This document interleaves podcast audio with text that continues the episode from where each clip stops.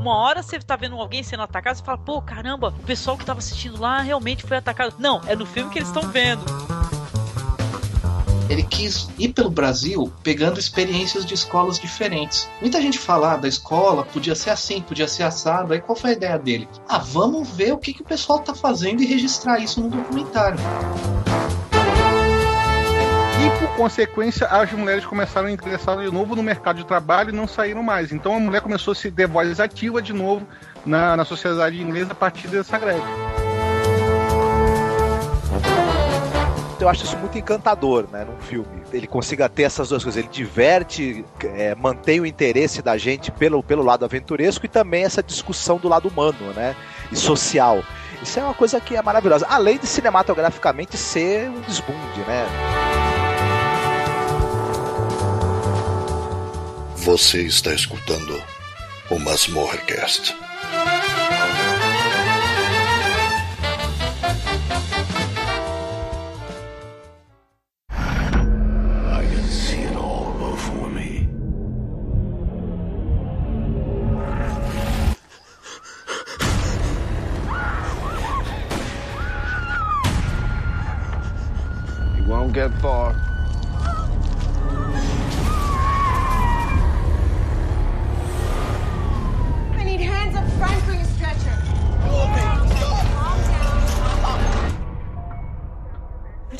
This guy? Give you a copy of code 3 and I need assist.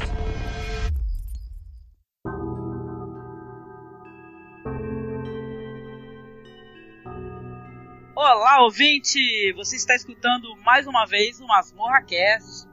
E hoje nós vamos falar sobre um filme muito interessante que está bombando nas redes. O pessoal elogiou bastante. Muita gente amou, tem gente que odiou, mas é, poucas pessoas, tá? E eu trouxe uma galera legal para poder conversar sobre esses filmes. É, primeira vez com a gente aqui, o prazer que lá do 101 Horror Movies que é o Tawami. Tudo bem contigo, Tawami? Tudo bom, gente. Tudo tranquilo, nessa noite fria, mas tudo ótimo. A gente coloca as nossas capinhas brancas, Tawami, com um triângulo no, no rosto e fica na, né, esquentando. Sim, para poder ficar mais quentinho no dia de hoje. Põe fogo num corpo morto, né? Para poder ficar mais tranquilo. Exatamente. As piadas vão ficar girando bem, bem em torno disso, né? Depois que eu tirei a minha pele e eu renasci, eu não tenho mais frio pra ficar com peso. e como vocês estão vendo aí, o nosso colaborador aqui do Masmorra, o Marcos Noriega. Tudo bem contigo, Marcos? Tudo certo. Mas esse triângulo preto atrás de vocês aí vai, vai crescendo à medida que a gente for gravando, tá? Sim. E também com muita saudade, finalmente conseguimos atrair o nosso amigo lá do Pod Trash, o Douglas. Tudo bem contigo, Douglas? Tudo bem, Angélica. Angélica, o que é a vida? O princípio da morte. O que é a morte? É o fim da vida. O que é a existência? É a continuidade do sangue. O que é o sangue? É a razão da existência em outra dimensão! Oh, genial!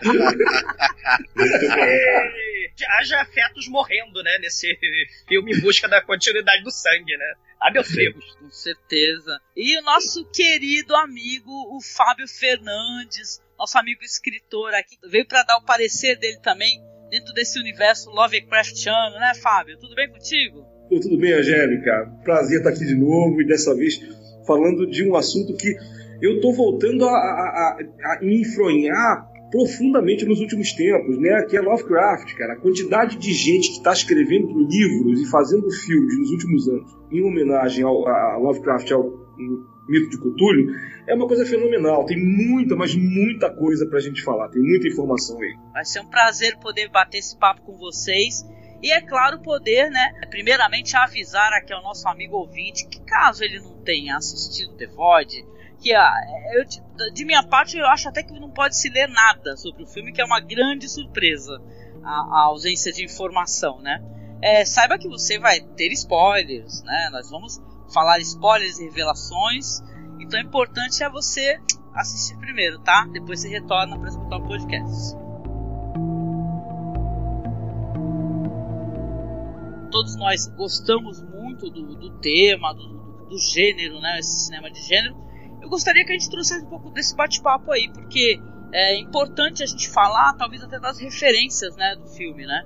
Antes da gente começar a falar falar deles em si, né? E também falar do, dos caras que fizeram a produção, porque o filme é muito interessante.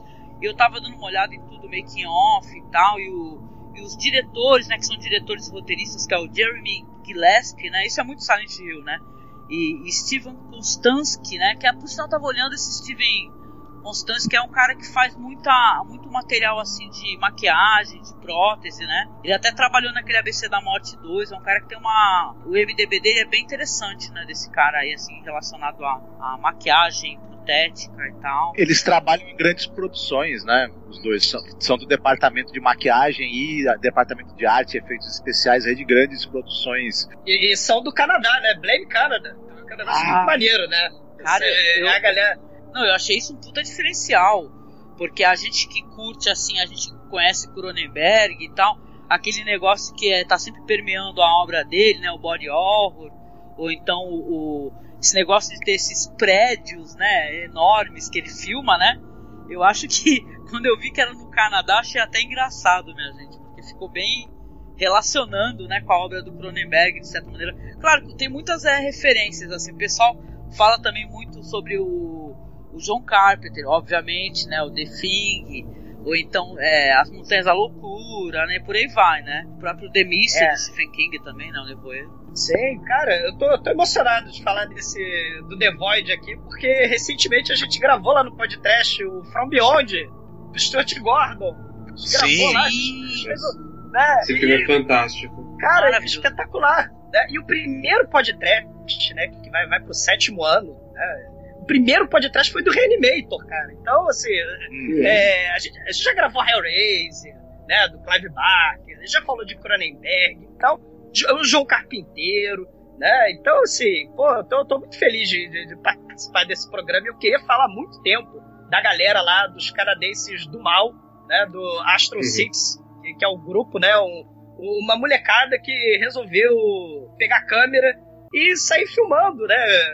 Com várias influências, né? Usando baixo orçamento, né? fa- fa- é, dirigindo filmes de, de, de slash, diálogo, distopia sci-fi bizarra, tipo Kung Fury, né? Que é outro também, né? Diretora é, sueco underground aí, né? Eles fizeram Mamborg, né? Que é muito foda esse filme. Quem não viu, Eu estava dando uma olhada, passei o dia fazendo isso.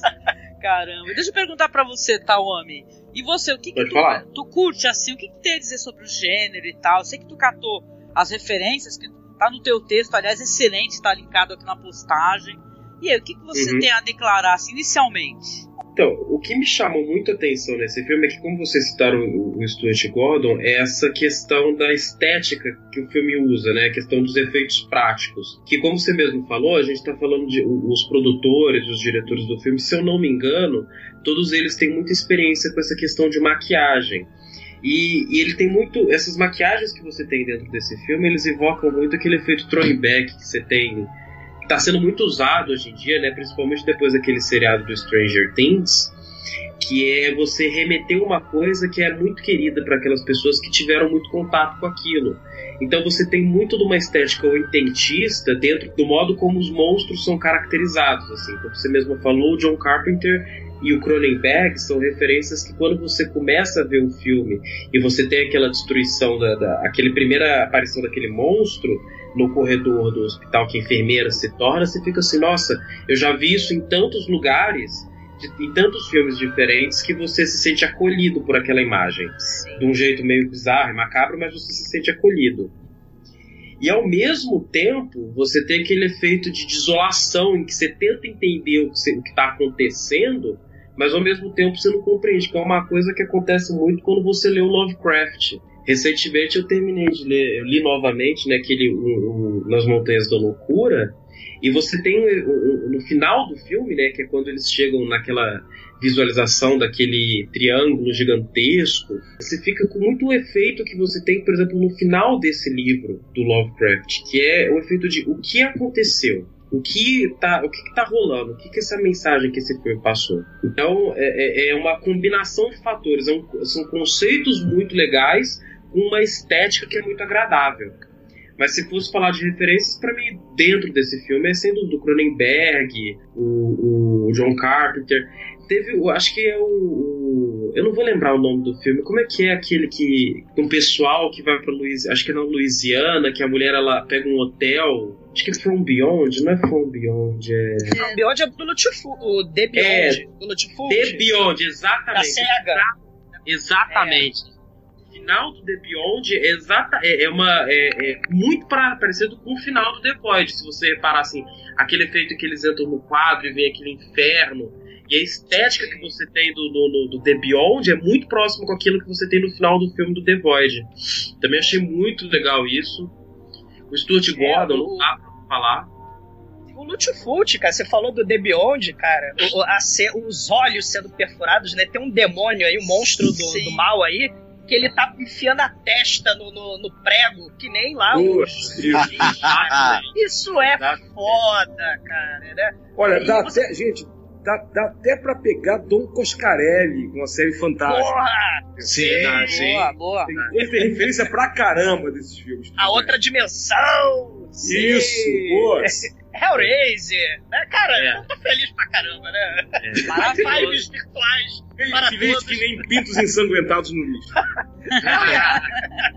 Tem alguma coisa no início do filme também de assalto ao 13 terceiro distrito. Aí vai, Sim. vira The, vira The Thing e depois vira Hellraiser. Então não dá pra pedir mais, né? É uma Prince of delícia. Darkness, pô, Prince of Darkness, a galera, os, os Ku Klux Klan lá, né, fazendo os zumbis lá do Joe Carpenter, né? Sim, Eles não até. podem sair da. A descida ao porão, que invoca também os elementos do Silent É Hill isso que eu também. ia falar agora, Silent puta. Hill. Sim. E até, não, eu coloco até aquele filme turco, né? Porque o pessoal. É, é- o filme é tão legal, Basque, eu acho que né? é tão. Basque. Exatamente o Basque, cara, que a gente assistiu, a gente adorou o filme, né? Que é os policiais que chegam no local pra, pra prestar atendimento e a merda vai começar a acontecer de uma maneira que é até grotesca, né? É, o gore é bem, né? É muito interessante. É que nem eu gostei da expressão que o Tawami usou, né? Você se sente é confortável, né? Porque primeiro que o filme, como vocês falaram também, tem esse negócio de ele, ficar não abusando de CGI, ele vai usar efeitos práticos, né? A gente estava dando uma assistida hoje no making off, a gente achou incrível, né? Os caras fazendo e tudo com pouquíssima grana. Qual que é o valor que foi arrecadado? Porque esse filme é crowdfunding, né, Marcos? Qual foi o valor que foi arrecadado? Tu lembra? Foi tipo, sei lá, 85 mil dólares. É um filme muito barato ainda por cima, né? Sim. Ele chega a impressionar porque, na verdade, um filme com esse orçamento bem pequeno, a gente não espera ver essa quantidade enorme de efeitos protéticos que ele usa, de maquiagem. A gente, eh, ele tem uma, um trabalho de cenografia muito interessante em alguns momentos. Então, na verdade, é, o, eu, eu fiquei espantado quando eu soube quanto ele custou. Eu, pra mim, assistindo ao filme, você tem a impressão que ele custou muito mais. Mas os caras tiraram meio que leite de pedra aí, né? Ah, galera, essa galera da Astron Six é espetacular, gente. Ele- Eles são os próprios dublês deles, né? O, o, esse, o Astro Six, o Astron Six, são cinco caras, né? Eles falam que o sexto componente é a, é a plateia, o espectador, né? Que é um troço muito foda, né? E um deles, né, que é o Adam Brooks, ele não participa desse filme especificamente do The Void. Mas o cara, é, pô, que tá lá no, no Father's Day, que a Troma, né, fez a distribuição, é um filme muito foda também, vejam, né? Mas o Adam Brooks, ele pulava dos carros, ele dirigiu o carro para atacar pelo penhasco, né? Ele, ele arrebentou o quadril pulando, né? Fazendo essas cenas, tipo, né? Se a gente lembrar do Peter Jackson no início de carreira, né? Com Brain Damage, né? Lembrar lá o iniciozinho, né? Essa galera talentosa fazendo esses filmes de terror, né? É, é, é, abusando e abusando do efeito prático, até porque não tinha muita escolha, né? É, é, você tinha que fazer o efeito prático, tinha que ser uma coisa de baixo orçamento, poucos takes, não tinha jeito, né? Então essa galera é, tem muito talento, né? O, o- o- eles vão fazer também o The Editor, né? Que, que é um filme espetacular, quem não viu, né? O Editor, né? Que, que, que é mais pro terrir, né? O Astro Six tem muito talento aí, usando... é, é, vai ter o Udo Kier no Editor, cara, né? Eles vão conseguir chamar o Editor. Eles têm um padrinho lá no Canadá, o Guy Madan, aquele diretor loucaço de, de filme loucaço, né, de sonhos. Olha o Lovecraft aí com os sonhos, né?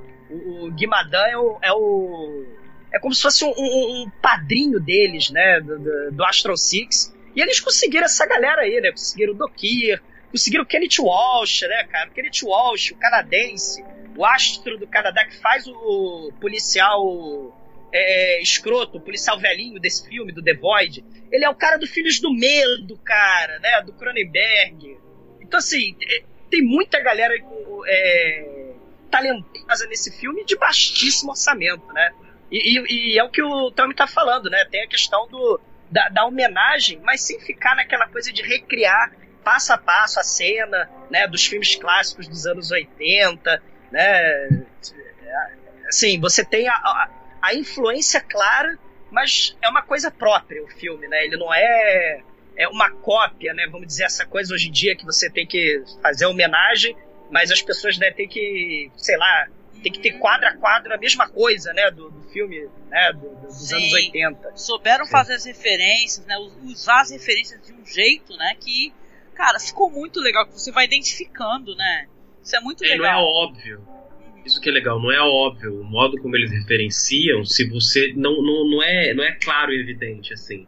Você tem que sentar e analisar. Por exemplo, essa referência que tem com o Hellraiser, você identifica alguma coisa, mas você não sabe falar o que. Você uhum. fala assim, não, tem alguma coisa do filme, mas o que que é? Aí você tem que gastar um tempo pensando a respeito disso. Por isso que eu achei muito bacana. Uhum. Acho que a qualidade de um filme se mede, entre outras coisas, pela quantidade de referência que ele evoca no espectador. Né? E, e, tudo que a gente falou agora é uma riqueza só.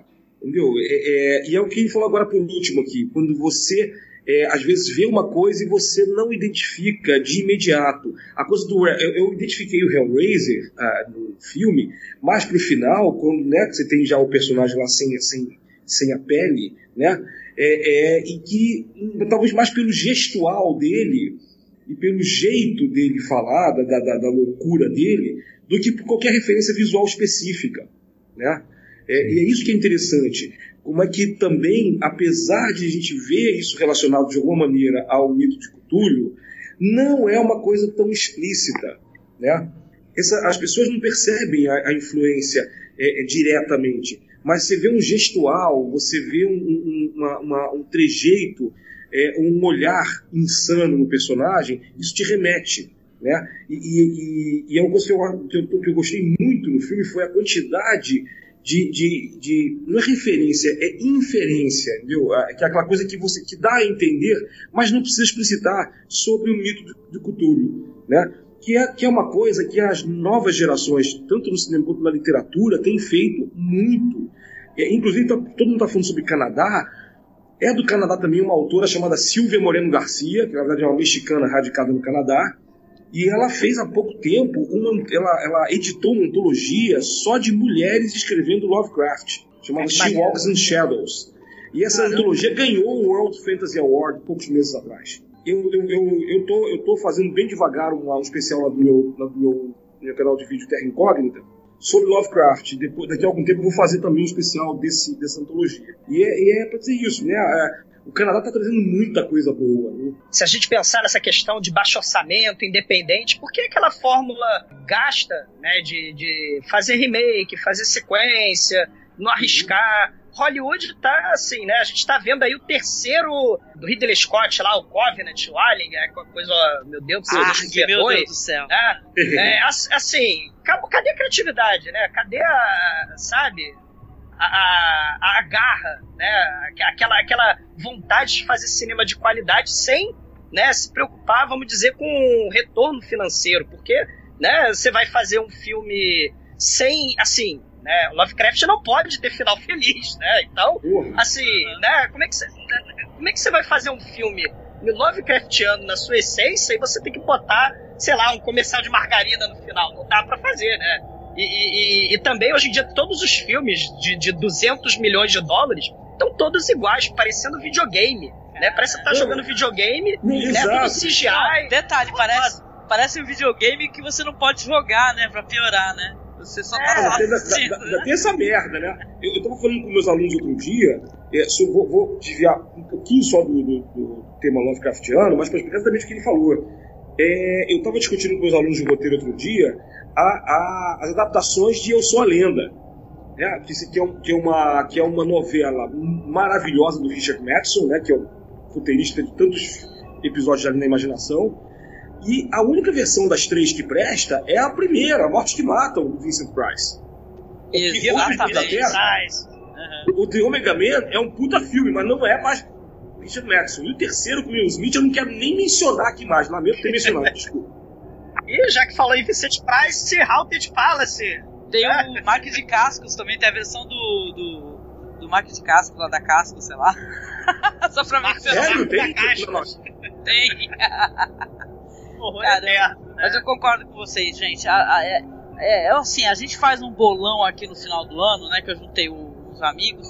E a gente fica tentando analisar o que, que a gente assistiu de mais legal durante o ano, sabe? Em terror. E é, às vezes a gente fica quebrando cabeça, sabe? Falando, nossa.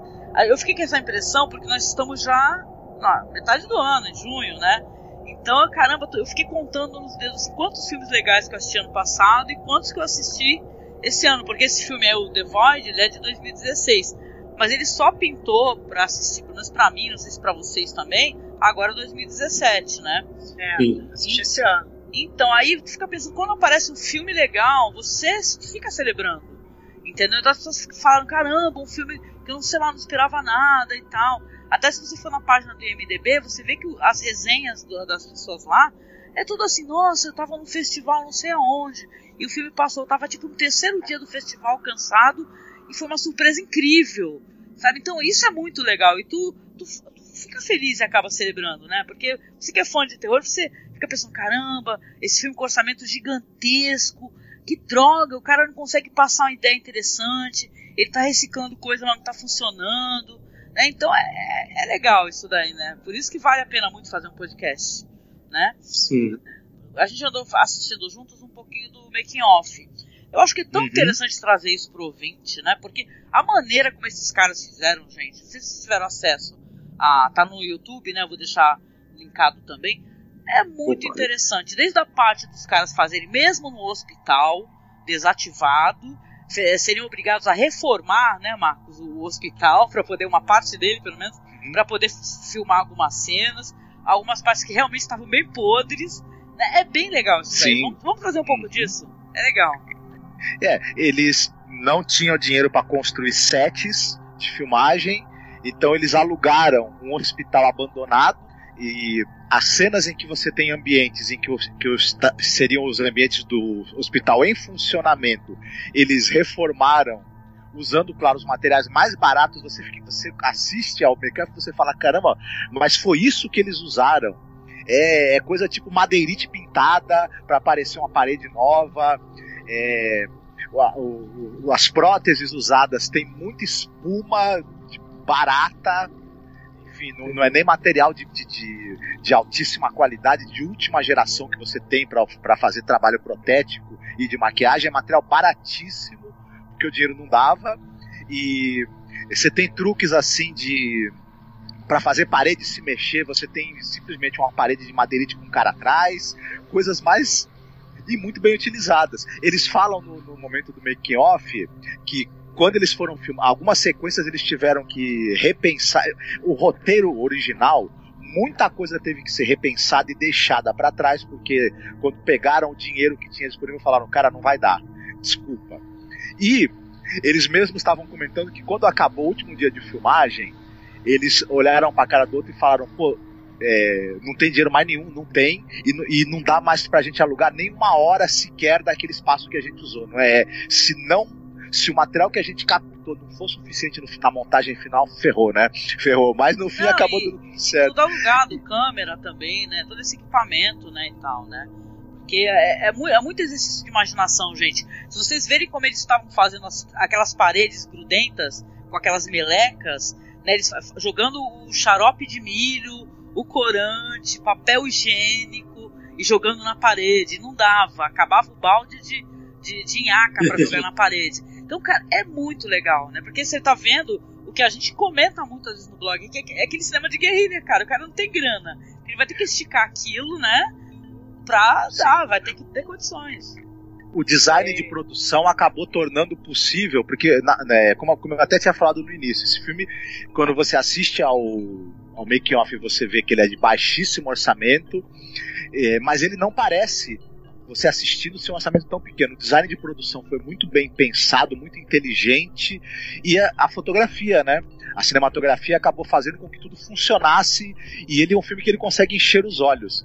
É, eu lembro muitos anos atrás quando eu li o caso de Charles Dexter Ward do Lovecraft, e, e, esse, e tem, você tem algumas adaptações desse livro e alguns filmes que fazem referência e tudo. Eu sempre imaginei ver uma, uma, uma decupagem muito boa da, do momento em que o Charles Dexter Ward ele vai para os subterrâneos da casa do, do, do ancestral dele e ele encontra aquele, aquelas pessoas deformadas que o, que o ancestral dele é, tentava modificar usando processos alquímicos.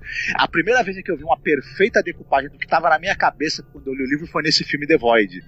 E, e isso é um filme de 80 mil dólares. Então é, é muito curioso você ver um resultado tão interessante, tão eficiente num filme barato. É, é muito talento, na verdade, envolvido Sim. ali, né?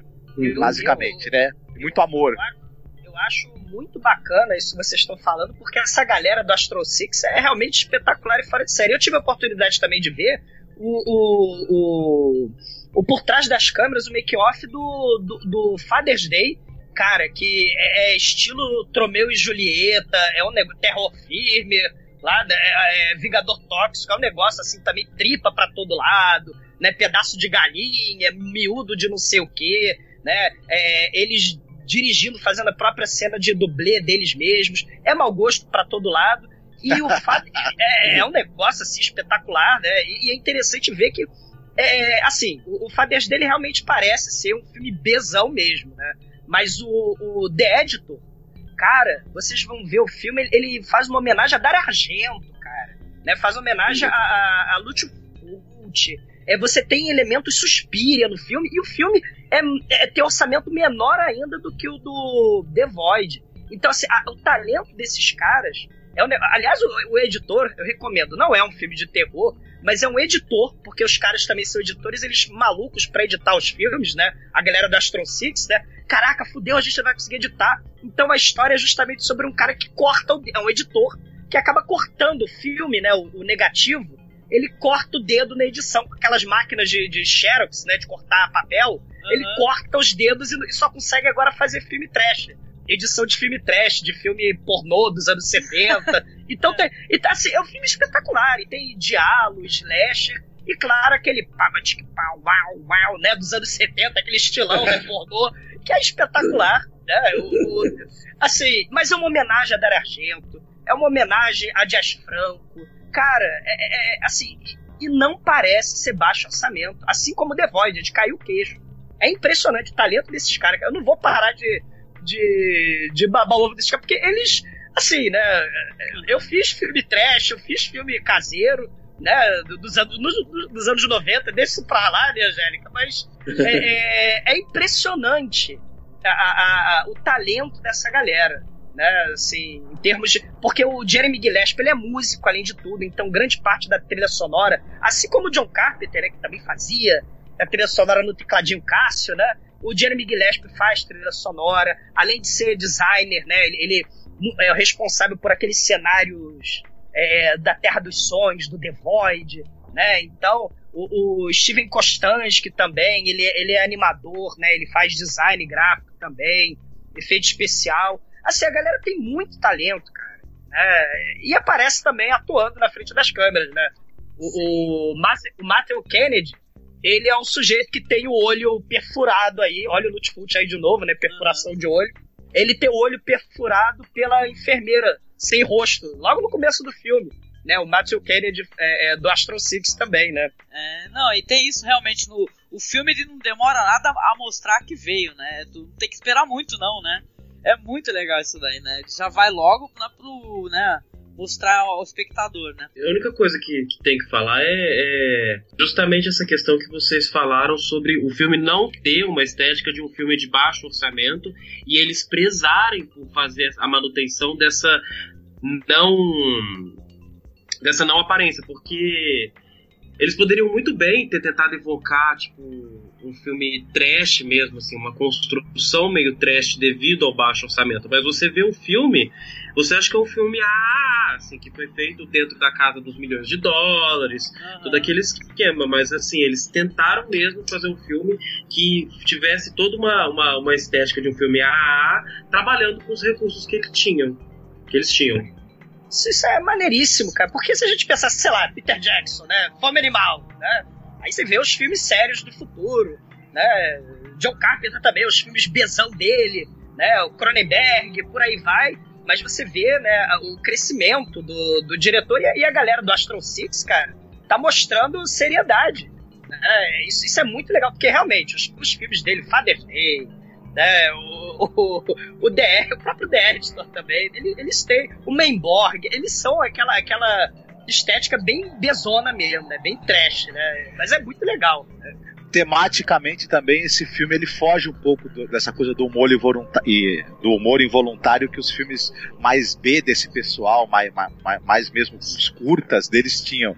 Ele tenta criar um background para os personagens, ele tem um subtexto aí de, de aceitação da perda. Tudo isso nem sempre funciona exatamente bem, mas o fato dele também ter ambições dramáticas um pouco mais sérias e mais profundas também é muito bom, eu acho, né?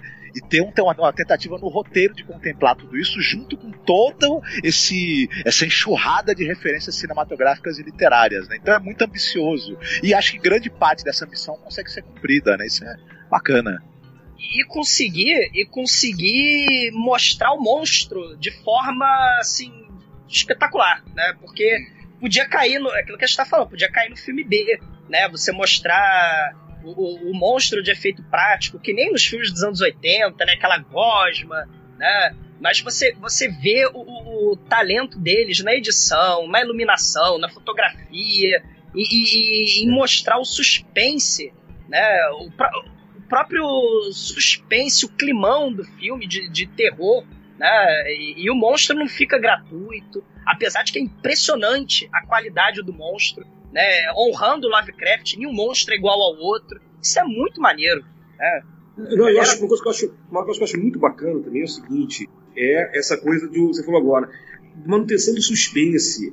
É, do, é impressionante como é que nos últimos, sei lá, 20 anos, você tem uma porrada de filmes, tipo Jogos Mortais, que a sua, ou, ou, então de Invocação do Mal, que pega naquela coisa do scary movie. Eu sempre falo isso, até falei com a Angélica isso. Pra mim, isso não é filme de terror, isso é filme de isso é scary movie. É filme é, de que tem, tem aqueles jump scare, né? Que o pessoal dá Sim, só jump scare de uma hora pra outra, que eu não aguento. Eu vejo um trailer, eu vejo um trailer já fico satisfeito. Não, okay, não quero ver essa porra mais. Eu quero é. que me conte uma história. E que é o que ele falou agora. A gente fica, eu fico satisfeito, fiquei satisfeito no final do Void. Fiquei satisfeito ao ver um monstro e tudo ali. Falei, cara, é, é, se não era o que eu imaginava, era justamente era aquilo que eu não imaginava. Era Sim. que eu não sabia que eu queria. Entendeu? Esse pessoal. Cara, se, se eu morasse no Alasca e eles me vendessem uma geladeira, eu comprava. Porque a coisa do marketing da propaganda é essa, é te vender aquilo que você não precisa, mas você não sabe o que você quer. E jumpscare, né? Legal. É, ô Fábio, jumpscare, você, sei lá, você tá assistindo TV a cabo, você muda de canal e muda o volume. Você se assusta Exato. com isso. Né? Não precisa talento, né, pra fazer jumpscare. Porra, não! você aumenta o volume, tem pá, né? Você tem o susto de jumpscare. Né? Agora você criar um clima, a descida à loucura, a questão, cada personagem, né? Tem uns sete personagens no final do filme, e aí você sabe exatamente o que, está acontecendo com cada um Pô, isso, isso, isso é espetacular, né? Muito bom. cara, uma, uma, uma, coisa, uma coisa bacana desses filmes é que é o seguinte: é o que você falou mais cedo também. Todo mundo tem algo a perder. O que, que você tem a perder? Então ele vai analisando isso aos poucos, meio que, meio que numa espiral, né? E tem aquela velha coisa maravilhosa que é de não dar aquilo também que você está esperando. Quando você, vê, você acha que você conhece todos os personagens, vem aquela menina grávida lá e puta merda. Sim, cara. É bom, esse clima de claustrofobia, né? É, de imediatismo, né? Porque tem uma pessoa grávida ali e fica aquele, o tempo todo aquele negócio de renascimento, né? Aquela, aquele uhum. subtexto, né? A gravidez de uma, uma perdeu um filho, a outra tá prestes a ganhar, uhum. né? Muito legal cria esperanças no público. A gente tem vários, vários personagens e momentos desse filme em que você tem um live de esperança, mas ele vai cruelmente frustrar você em preparado. Né? Isso é muito bom.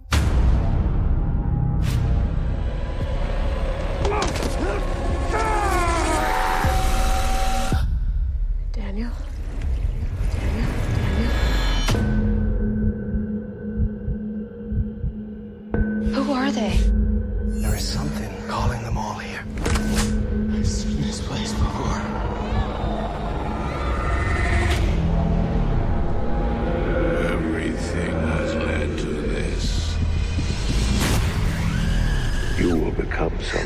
Remarkable.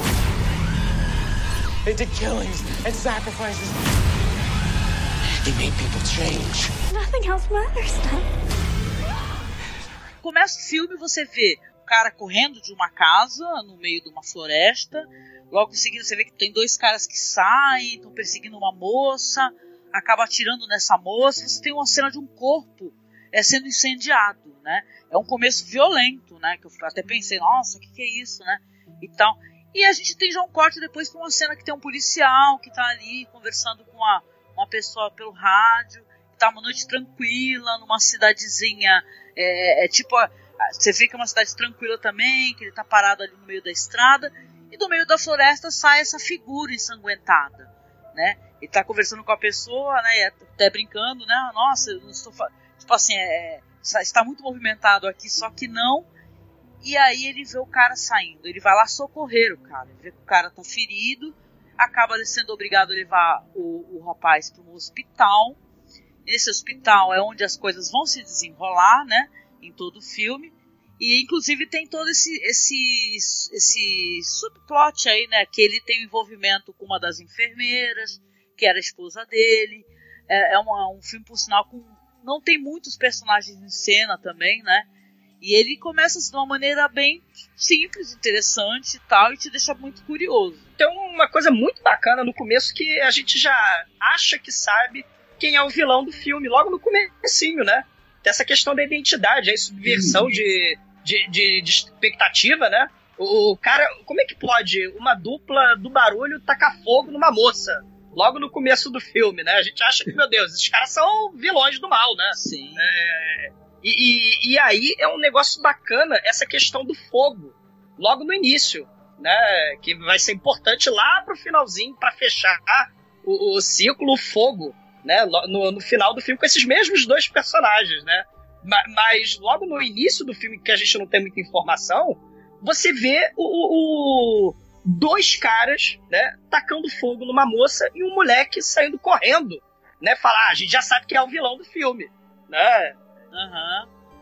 É, já te remete a, até a, tipo, Cabin é, né, e tal, né? Aquele horror no meio da floresta, né, e tal. É, é bem legal. E, e, logo de cara, assim, é interessante que nem a gente falou que as coisas já vão logo acontecendo, entendeu? Não tem enrolação. O cara, ele vai pro hospital... É, aliás, tem, tem um esquema muito interessante porque tem uma enfermeira jovem chamada Kim, né? E essa enfermeira, ela, ela tá com o paciente, lá do paciente mostrando pra ele um livro lá com umas figuras e tal, deve ser alguma coisa relacionada à medicina, óbvio. E você sabia que é mais comum morrer em hospital do que em qualquer outro lugar, né? Então já faz ali um, né, um, uma, uma diquinha de, ó, o que, que, tá, o que, que vai rolar a partir daí, né? Ela, esse cara é o Matthew Kennedy, do Astro Six, né? Esse, esse paciente. E aqui rouba o pudim dele, cara. Tadinho. Né? Ela leva o pudim dele embora. Né? Aquela estagiária, né? Falando sobre, sobre é, esse início mesmo, é, me pegou de surpresa essa coisa que é, é, filme de serial killer, daqui a pouco se desenvolve para um filme de, de cerco, né? Antes de se transformar nessa outra coisa do horror cósmico que a gente vai chegar lá. Mas eu gostei muito do, desses dois personagens do início, que é o pai e o filho, que a gente depois vai descobrir que eles estão empenhados não no, no numa pista de, de, de, assassinatos, mas sim numa vingança, numa tentativa de conter esse culto aí maligno que vai aparecer. Eu gostei do personagem do, do Daniel Fathers. Eu, eu nem acho ele um grande ator, mas ele é muito com intimidante. O nome dele, cara. É Daniel Fathers é. e faz pessoa do pai. a gente acha que ele vai ser o vilão da história, mas ele é um personagem que ele é muito intimidante. Ele tem um ele, ele é imprevisível né, nessa agressividade que ele tem. Ele, ele, funciona como um efeito enervante durante o filme todo. Ele, ele, ele vai gerando tensão em você por essa, esses, esses modos dele frios, meio, meio, meio sociopata que ele tem, essa reação meio sociopata que ele tem para lidar com todo esse horror que a gente vai ver. Então eu, o filme já vai construindo uma tensão muito grande por meio desses personagens. Essa relação dele com outro personagem do filme dele que é mudo, também é uma coisa muito curiosa. E ele, e é ele vai ter um ele, ar. Tipo assim, ele tá mudo porque ele teve as cordas vocais é, cortadas, né? Isso. É foda isso. Exato. E esse personagem, esses personagens, eles não vão deixar de ter um arco. Eles vão. Ó, o filho tem uma humanidade que ele não perdeu ainda. E o pai, ele vai aos poucos recuperar essa humanidade. Então é, são personagens que você acaba tendo um certo interesse pelo destino deles, porque eles vão, ao longo da história, ter, ter um desenvolvimento, assim, pelo menos um pouco de desenvolvimento dramático até, né? Então, Marcos, eu, é, é, opa.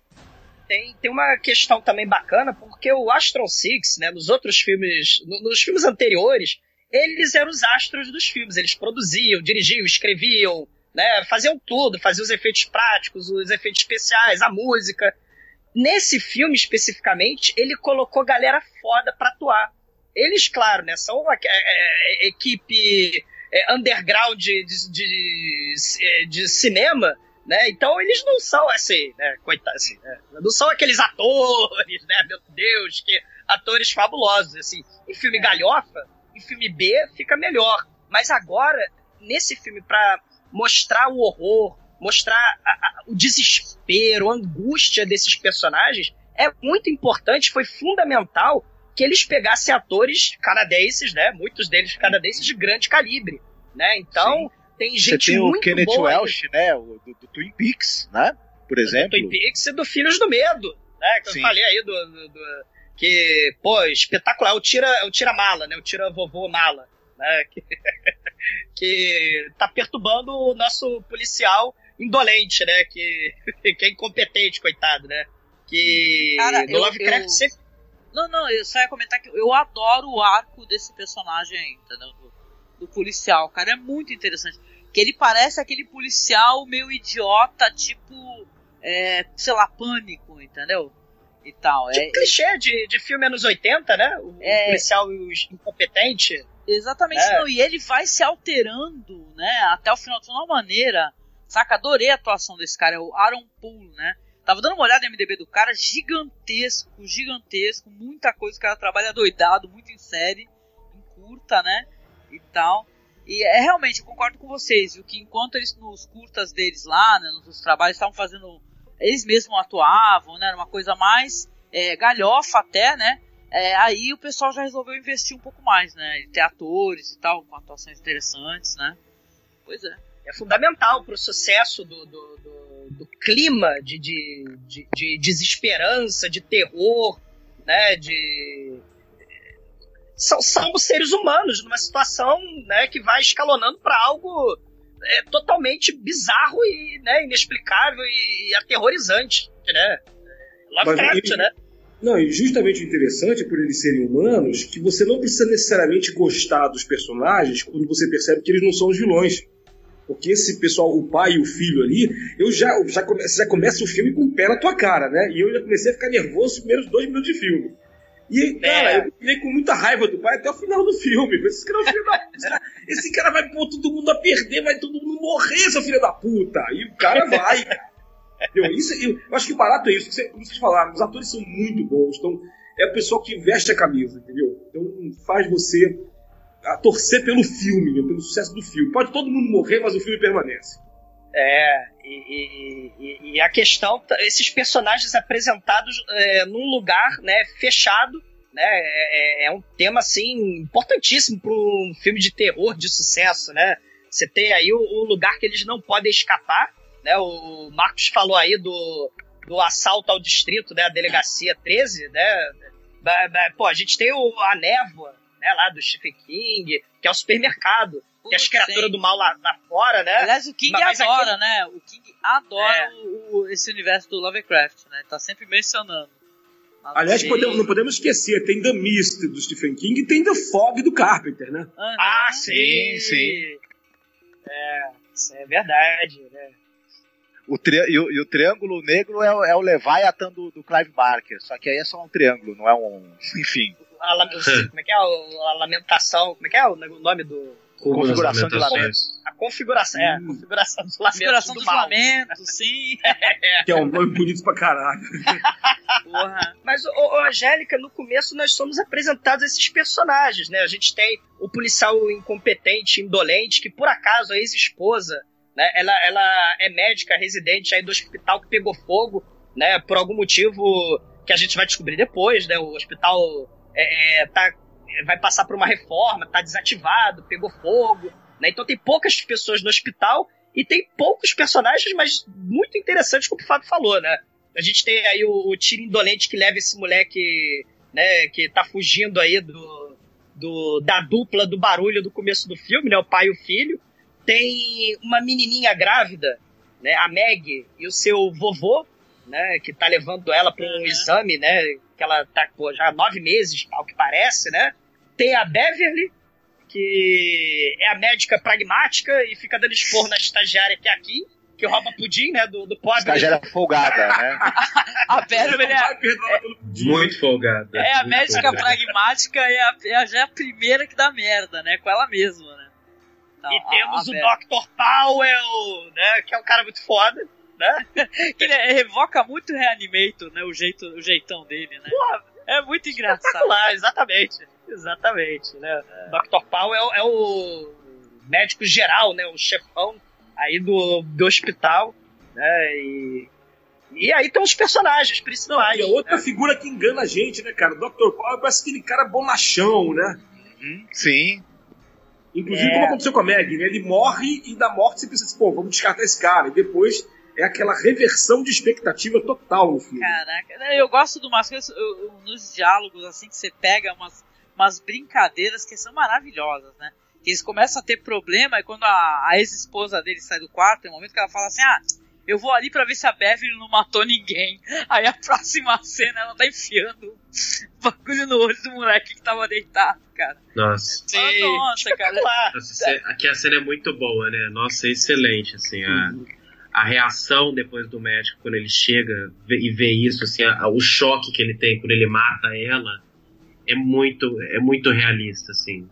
É a cena do, do, do, da, do bisturi, sei lá, né? Sendo enfiado no Sim. olho do moleque. Que cena espetacular, né? Sim, Olha os é muito boa mesmo. Aí. Pô, né? Assim, é, é, e, e, a galera tem uma certa insta, instabilidade mental, né? Se a gente está falando aí de Lovecraft, né? Explorando essa, essas fraquezas humanas, vamos dizer assim, né? O, o protagonista, o Tira, ele perdeu o filho, com essa ex-esposa, então eles estão traumatizados, né? Porque a, o, o, filho foi enforcado no, no cordão umbilical. Né? O próprio Dr. Powell teve uma. perdeu a, a filha dele, né? E, e ele também está traumatizado com isso. Né? Então você tem essa questão aí do trauma. Né? A falibilidade humana, olha aí, né? O Sim. pessoal né? com, com, com um problema psicológico aí profundo né? E, e isso vai ser explorado, porra, de forma muito bacana nesse filme, né? Esse tema da não. Opa, desculpa, pode falar, então. Não, pode falar, Marcos, pode falar, depois eu falo. Ah, não, pode. É, esse tema da não aceitação da morte, você tem esse. Ele é tratado também naquele filme Absentia e em tantas outras obras. Né? Essa coisa de você começar a fazer trocas macabras para trazer o seu ente querido de volta sempre dá né, problema. E o, e o, e o, Dr., e o Dr. Powell aí, que ele deve, ele deve ter sido formado em, medicina na, na, Universidade de Miskatonic, que provavelmente. Ah, sim. Por isso que é. os métodos dele são tão pouco ortodoxos. hum. Não, eu ia falar que assim, o que eu gostei muito do, do desenvolvimento psicológico, porque assim, eu particularmente não gostei da atuação nem no desenvolvimento dos personagens. Eu achei que foi uma coisa muito reducionista, e às vezes eu achava que ele. Que, em alguns momentos eu cheguei a achar que eles estavam fazendo do jeito que eles estavam fazendo para ocupar espaço dentro do filme. Aí, inclusive, um amigo meu que escreve no site, um, um colega de coluna, ele, ele, ele apontou isso como um defeito no filme. E aí, tá, beleza. Aí eu tive que dar o braço a torcer, mas aí, a gente, aí eu comecei a ler um pouco mais e, e procurar mais informação a respeito. Eu lembrei de um elemento que tem sempre nos, nos contos do Lovecraft, nos trabalhos do Lovecraft, né, que é esse elemento da insignificância humana. Que, por exemplo, quando você tem, quando você aborda os traumas que os personagens sofreram, como é o caso, como você tem dois personagens, é, três na verdade, né, porque o policial e a enfermeira eram um casal e você tinha um doutor, ambos perderam os filhos. Quando a gente para para pensar nisso dentro da condição humana, isso é muito traumático. Só que dentro daquele contexto, tudo isso perde significado. Então é, é, é, interessante como esse filme ele faz com que a história dos personagens não tenha valia nenhuma diante do que está acontecendo. o, o, o, o, aquela dupla que é apresentada no começo do filme, o filho e o pai, diante daquela alucinação, eles morrem. A menina que está grávida, que, tem, que deu à luz aquele grande monstro no, no final do filme, é morta também. O próprio médico, que se mostra como literal cultista, quando ele atra faz a travessia para aquele portal, ele desaparece junto com o, o, o rapaz. Então, com o protagonista. Então você tem toda a condição humana sendo reduzida a pó no decorrer do filme. Então esses arcos todos que são desenvolvidos, eles são redu reduzidos a nada. E isso para mim foi um elemento que o filme capturou do, do, do que é posto sobre que é do que o Lovecraft aborda, que é fantástico, que é diante de forças muito maiores que nós, nós não somos absolutamente nada, nós somos poeira no universo. Exatamente, né? O, o horror nivela, né? Todo mundo, né? É o, é o, é o nilismo, né? A desesperança. E aí você fica. Só resta o quê? Quando não sobra nada, nem a condição humana, sobra a insanidade, né? É, é, é Lovecraft puro, né? Você destruir esperança, né, o caos supremo, né, é, brincar com as tais das forças que o ser humano não, não está destinado a compreender, né, são temas profundos né, na, no, na obra do Lovecraft, e esse filme ele, ele aborda isso, cara, né, assim, e, e, e pô, anos antes eles estavam fazendo filme galhofa sobre é, um, um moleque ciborgue, sabe? lutando contra mutantes numa distopia bizarra. É impressionante, né? E, e, e pô, se, se, eu puder viajar, vocês deixam eu viajar? Posso viajar? Claro, manda ver. É, é, assim, o, o Taomi ele falou dessa questão aí do, do arco dos personagens totalmente inútil, né? Se a gente pensar nos protagonistas do filme, principalmente no casal, né? Nós temos a médica, né? A enfermeira e o policial. Eles são figuras de autoridade né? Eles são né, representantes, vamos dizer, da medicina, da ciência e da lei, né? Da, da, da ordem, né? Então eles são figuras de autoridade dentro da lógica da sociedade humana. E, se a gente pensar nessa questão é da disciplina dos corpos, do biopoder, do vigiar e punir lá do Michel Foucault, né? Que é justamente isso, o homem aprendendo a disciplinar o corpo, disciplinar a, a, a, a vida das pessoas, principalmente através dos hospitais, das delegacias, aí você tem o médico e o policial como figuras de autoridade, né, é, preponderantes na nossa sociedade, você vê que nesse filme aí é, o médico, o policial, né, e quem quer mais que seja, tá todo mundo cagado, né? Sai todo mundo insignificante. Até Perfeito. mesmo, as, né, até mesmo as principais figuras de autoridade, né, do, que controlam corpos, controlam mentes, né? E, e, e, e, as criaturas Lovecraftianas vão controlar corpos, vão transformar corpos e controlar mentes também. Né? Vocês sabe que, é, sabe que é interessante? Eu não sei se vocês lembram disso. É, eu vou puxar só um pouquinho para a literatura, mas totalmente ligado ao que a gente está falando aqui, que é o livro Drácula, do Bram Stoker. Né? É uma coisa que nenhum filme Nenhuma adaptação de Drácula fez, mas acho que Penny Dreadful, para puxar aqui outra coisinha, né? Conseguiu fazer mais ou menos bem. É o seguinte: é o que você falou agora da questão do biopoder, da questão da, da, da lei, da ordem, da ciência da tecnologia. Cara, a, quando Jonathan Harker para no castelo da Transilvânia para ver Drácula, a primeira coisa que ele faz no livro é sacar da mala dele uma máquina fotográfica Kodak, que já existia na época. E o Stoker fala isso no livro para tirar fotos, porque ele é de uma seguradora.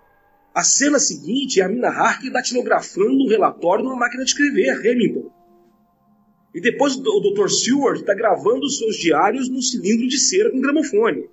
E todos esses pós-modernos da época, todos esses, entre aspas, cientistas ou pessoas ligadas à ciência, não são nada perante o mal ancestral de Drácula. Olha aí. É a mesma é. coisa aí é a mesma coisa de Lovecraft, né? Tá o título, The Void, é o vazio, cara. Mais Nietzsche que isso, impossível, né? É, é sim. Mundo, ninguém, ninguém, ninguém tá preparado para isso. É, né? A gente falou da, da perda dos, dos filhos e tudo mais. E toda essa relação aí de renascimento, nossa, você percebe que você não é nada e você tem que morrer para que alguma coisa renasça. Né? Não adianta confiar na ordem, porque a ordem não existe no fim das contas, né? É, é, o caos. É, se a gente pensar naquelas criaturinhas microscópicas que a, a ciência do, do século XX vai descobrir, né? Aqueles selen, como é que é o nome? Selenterados, equinodermas, plateumintos, Sim. aquelas figuras alienígenas microscópicas, né, que Lovecraft vai se inspirar, né, os micro-organismos, né, que E são agora os alienígenas. tardigrados. É, olha aí, né? E- e- e- então é a ciência, né? Sempre é, assustadora, né? Mas o homem curioso querendo sempre, né? Frankenstein também, né? Você falou do Drácula, mas a Sim, questão aí sim. do, do homem brincando de Deus, né? Sim. E, e, né? Pagando preço. e pagando preço, né? E muitos desses dessas obras, né, que a gente vai ter na literatura, você vai ter também a, a ideia do homem querer viajar para além do, do conhecimento, vamos dizer, mundano. Né? A gente falou aí do, da Universidade Miskatônica aí, né, que tem no Stuart Gordon. A gente falou um pouquinho do Prince of Darkness aí do John Carpenter, a É. antimatéria, né, a outra dimensão, a antimatéria, o poder da ciência, as próprias distopias e as bombas atômicas que infelizmente constrói novos mundos, né, destruindo outros mundos, né? Você vai ter o Ken Russell, né, o Ken Russell com seus filmes loucaços aí, usando drogas, né, de, de viajar a mente, viagens alucinantes e por aí, né? E, e você vai ter agora, né, o, o niilismo total, a desesperança, é o pós-modernismo mesmo que o Fábio estava falando, a ciência, nem a ciência é capaz de provocar otimismo na humanidade, né? Pós-bomba atômica, né? Então você tem aí a desesperança, o niilismo total, né? Você tem o ser humano realmente insignificante, ele vai para Marte, ele, sei lá, é, faz transplante de rosto, né? Mas é, é, também faz muita merda, né? É, faz parte da humanidade, né? É, é, é- é até uma piada muito cruel essa coisa de eu, eu dedico minha vida a vencer a morte e torno minha vida miserável por causa disso, né? É, um- é uma grande é uma grande piada cósmica e cruel, né? E que, tá, e que é um- uma, uma coisa muito recorrente na literatura e no cinema de horror, né? Enfim. Por isso que Ah. José Fel Zanatas fala que Deus não existe! né? Mas, mas é, o que eu acho também, o que a gente citou Nietzsche, é principalmente aquela questão da. Por exemplo, o médico ele não encontrar as respostas para aquilo que ele desejava, que é a volta da filha dele, dentro da medicina. Então, é, é uma constante, uma constante volta à insignificância do conhecimento humano diante da grandiosidade ou da monstruosidade que é o universo. Isso que é muito bacana. Que é uma coisa que o Nietzsche também aponta, né? Naquele, no, no- na questão do super-homem, que é, é- é um é- é colocar toda a sua crença da forma como a ciência se estrutura é também se aprisionar. Então é, é- é muito bacana esse apontamento que fizeram a respeito do que é o Nietzsche, porque esse filme ele também coloca isso, a insignificância do conhecimento humano, do desenvolvimento humano. O desenvolvimento político humano não tem o menor sentido dentro de uma situação emergencial. Tanto que a lei ela cede logo no princípio do filme à anarquia de duas pessoas armadas. O conhecimento médico cede diante da aparição da morte e não consegue explicar é, tudo aquilo que está acontecendo. Então Perfeito, volta mais Paulo. uma vez para essa significância. É muito bacana O- mesmo. O triângulo evoca Pitágoras, né? Que é uma coisa interessante, o pitagorismo. E, enfim, Pensei Ah, não, exatamente a mesma coisa, cara. E vocês fa- falaram de anarquia, vocês falaram de situação de emergência, e a gente falou um pouquinho de apocalipse, né? O, o, o Cliff, antes dele ter o olho furado pela Beverly, ele tá assistindo The Night of the Living Dead, a Noite do- dos Mortos-Vivos. Ah, né? sim. Então, assim, Excelente. é, é- é a questão aí do, do- da humanidade realmente não saber o que fazer frente a uma, a uma ameaça cuja qual ela não tem resposta para lidar com, né? E aí eles estão a noite dos mortos vivos, né? Também aí eles presos numa casa, né? As criaturas do Sim. mal querendo invadir. Pô, assim. Não, e é, muito legal, né? Porque a questão dos encapuzados, né? Que a gente até não falou muito, né? Remete a, a Ku Klux Klan, né? E tal, aqueles caras com aquelas roupas brancas, né? E é estranho porque eles não, não é nem que eles querem inv- invadir, eles querem, na verdade, evitar que eles saiam, né? Porque eles estão também ali na, nesse espaço, né? Que é bem legal isso daí no filme também. Toca uma sirene bem alta, né? Isso daí remete imediatamente a Silent Hill, né? Quando tem a transformação né, daquele universo, né? No, no filme, no jogo, né? E tal. E é muito esquisito e é, é- é- saca, é estranhíssimo. Aliás, falando de produção, É, é interessante porque, claro, que eles não iam ter pessoas para fazer esses personagens, né? Os encapuzados que ficam lá fora, né? Guardando, né? As portas do hospital. E tinha gente de todos os tamanhos, né? Tinha gente gordinha, gente baixinha, né? E eles alteraram isso daí, aí fizeram uma alteração pelo computador, né? E ficou bem interessante isso daí. Não sei se você lembra, Marcos, também. Sim, afinou, sim. né, as figuras para ficarem Uhum. mais parecidas, né? É muito Exato. É, as- as- eles têm que ser todos iguais em altura e em tipo físico, porque é essa coisa da despersonalização, né? Você entra no culto, você não é mais um indivíduo. Você tá ali absorvido por aquele coletivo que tem um Sim. propósito maior. Enfim, então por isso que todo mundo tem que ser igual. E isso também é é uma. Todo culto é uma boa metáfora da perda da identidade, né? E, e é, e é um pouco que esse personagem do, do médico propõe, fala a humanidade deixar de ser o que ela é, para ser um joguete de forças maiores que estão ali separadas da gente por um- uma tênue camada que, que impede que elas venham para nossa dimensão e dominem tudo. Mas elas já dominaram um dia, né? É o próprio processo de arrancar a pele, pra mim, é uma da, um dos indicativos disso, da destruição da própria identidade. O indivíduo arrancando de si a condição de se identificar enquanto um corpo. Tem também a questão da, da, nesse, tipo, da, da limitação que o corpo humano tem e uma série de coisas que é, que é uma coisa que é muito abordada naquele trabalho do do Ito Ito Junji, né, do Uzumaki, Junji. Ito, perdão, do Uzumaki, que assim é, é- é tentar alcançar a divindade através da modificação física. Só que quando a gente está falando de um culto, é legal lembrar disso que você colocou, que é necessário você abdicar da sua identidade para se unir a um ideal. Então, enquanto o líder cultista, que é o médico, ele arranca a pele para arrancar a própria identidade e também se aproximar dessa entidade, os, outro, os outros cultistas arrancam de si a identidade através da utilização daquela roupa que, lembremos, tem um triângulo no rosto. Isso é também uma forma de aproximar os cultistas da entidade. Sim. Se a gente, e se a gente pensar nessa questão da identidade em meio ao caos, né, essa crise de identidade, vocês falaram de Ku Klux Klan, né, o, a Noite dos Mortos-Vivos aí, né, o protagonista negro, né, tentando lidar com essa situação, o próprio anos 60, a questão aí da, da- é, dos movimentos né, de, de, de subversão da ordem, né, os zumbis como ameaça né, a, a- a- vamos dizer, a ordem estabelecida o caos criado, né, se a gente pensar na- no apocalipse zumbi né, do Jorge Romero, né, que vai escalonar para para os outros filmes e para uma série de né, uma miríade de, de, de possibilidades apocalípticas e etc. Né, vocês falaram aí do, do caos, né, é, a desestabilização social, né, e, e, e o que isso pode, o que isso traz, né, para a identidade humana, né? O Cronenberg nos primeiros filmes dele, né, o Rabid, o Shivers, né, é, é justamente a humanidade se contaminando, né, e participando de uma espécie de culto bizarro, né, hedonista de, de, de destruição total, né? O, o, o Shivers, né, no, é, do, do- é, o pessoal sendo contaminado né, por, por- por comportamentos é, é, é, considerados tabu na época, né? A questão do Sim. sexo. Se a É. gente lembrar, Douglas, tem um paralelo bom porque o Calafrio também é um filme que parece ser uma determinada coisa e, e é engraçado que você vê um- muita influência do Cronen- Cronenberg realmente nesse filme The Void, porque o Cronenberg logo entrega o mal que está ali presente. Tanto é que o Shivers, logo nos primeiros minutos, já tem um assassinato brutal que acontece.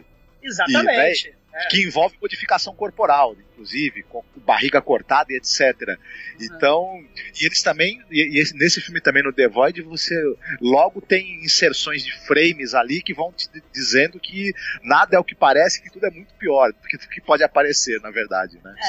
sim. É um vórtice de loucura, né? Sabe o que, que é legal? É uma coisa que eu tava fazendo leitura também, é, quando eu assisti o filme. Essa questão deles, que eles vão ser obrigados a ir cada vez mais pros os, os fundos, né, do, do hospital, né? E até numa espécie de sessão no hospital que não, que não existe na planta original, algo assim do gênero, né?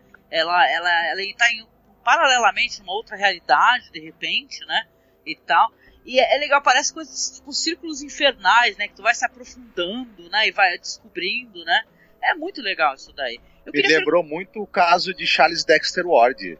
Essa, essa coisa de, de, de você ter uma, uma parte da casa meio, meio escondida, meio subterrânea ali, onde os horrores, que são experiências de transformação corporal, estão sendo realizados, né? Sim, com certeza. E um, pouquinho, e um pouquinho de leve o Dream Quest of Unknown Gaddafi, do, do Randolph Carter, que, que ele desce dos subterrâneos também no mundo dos sonhos lá, e enfrenta criaturas, tem uns gols, né? Sim. Tem uma coisa um pouco também desse do subterrâneo aí, né? O The Beyond que a gente falou, né? Do, do. Tem, tem, tem, assim, né? tem, o Darwin, tem, tem, muitos filmes que a gente pode, né? E, e, e, obras literárias também que a gente pode citar aí, né? A questão aí da. É, a própria insanidade, se a gente pensar também, né? A alteração da realidade por meio da insanidade. O John Carpenter uhum. aí, né? The Mouth of Madness. Né? É, a gente tem a alteração pela ciência, né? Manipulação do corpo e tal, pela, né? O, Rebd, o Shivers também, do, do Cronenberg, Filhos do Medo, a psiquiatria. Nossa, é oh, The Brood, né? É. Meu Deus. The Brood. Maravilhoso. É. Mas tem a alteração da realidade também, mais horror cósmico também, né? Que, Isso, sim. Que, Não, e remete a, gente do... a, a, questão do Alien, né? Porque é, também entra no meio dessas referências aí, que vem aqui, os monstros, né, cara? Que no, no Alien, que é o. A gente falou do Covenant, né? Mas, pô, eu reassisti dia desses aí o Blu-ray do, do primeiro Alien, né? E a gente viu até na movimentação e tal, aquelas a arte do Giger, né? Que é aquele de lado, aquela movimentação lenta, né? Que parece uma, uhum. uma arte do Giger em movimento. E é, é, interessante que os monstros também têm isso, né? Eles não aparecem totalmente para você. É sempre é, é, velados assim com luzes que piscam, né? E tal. É tudo muito bem feito, né? Pra Caramba, e aquele e aquele tem, tem um monstro no determinado momento que ele, é, ele é feito por um ator que é um contorcionista. E caramba, é, é muito assustador aquilo, muito interessante aquilo também. Aquilo né? é maravilhoso, gente, é maravilhoso. Tá aí embaixo na postagem o link dá pra você assistir no making off. É genial, cara. Esse cara, ele parece que não tem ossos. É assustador. Momento Reagan. é, estranho isso, é pior do que o Reagan, eu acho ainda. É, é. Tem um ah, paradoxo é o Alien mesmo, essa coisa, porque o, se, se a gente lembra do, do, filme, do primeiro Alien, pelo menos, o, o, Alien ele usa material genético do hospedeiro para ganhar uma nova forma. Por isso que o Alien no filme de, do, do, no primeiro, ele, ele tem uma forma humanoide, com mãos de cinco dedos, etc. Se ele, se ele fizesse uma simbiose com outro animal, pareceria outra coisa, talvez. E no The Void também, você tem essa fusão da, das pessoas com, com outras coisas e que sai essas, essas criaturas não muito né, agradáveis à vista, né? O, o Geiger, o Lovecraft, essa galera né, do pesadelo, da depressão, né, esse pessoal exorcizava, queria se expressar, expressar o sentimento de, de desesperança, angústia, né, através desses, dessas criaturas horrorosas, né, inimagináveis, né, o sentimento de, de, de, de, de tristeza, de, de horror, né, assim, esses monstros horrorosos, né, se a gente for ver com aquele documentário do Duna, do Jodorowsky, né, cara, que, que fala do, do, do, de, do da, da, estética com, com, detalhe lá do H.R. Geiger, né, então a gente pensa assim, cara, ele, ele tem uma influência, é, o Lovecraft teve uma influência muito grande sobre o Geiger, né, e, e a gente vê esse pessoal da, depressivo, angústia, o que causa né? essas monstruosidades que ficam impressas na, na, na, retina da cultura pop, né? Porque realmente o Alien é um monstro impressionante. Essas criaturas disformes, inexplicáveis, né? Que explodem cabeças quando você olha diretamente pro, pro horror que não pode ser, né? Observado por mentes mundanas do ser humano, né? Do, do mundo do Lovecraft. É, é, são pesadelos e sofrimentos, né? Do, do, do artista né? E, e, e, o Alien vai, vai mostrar essa criatura icônica, né? E, e o Devod vai fazer uma homenagem, não vai fazer a cena igualzinha como o Tawan falou no começo, né? Não vai ter essa, mas a gente vê a influência do Alien aí, do Ridley Scott também, né? É, isso, isso é muito bacana, né? Eles sabem o que eles estão fazendo, eles criaram identidade própria pro filme The Void, mas a gente sabe das influências, né, dele, né? É, do Isso The é muito Thing, legal. né, e tal, aqueles monstros incríveis, né? Com certeza, né? É possível você, é, vendo esses efeitos práticos, esses monstros, né? São cenas muito legais, né?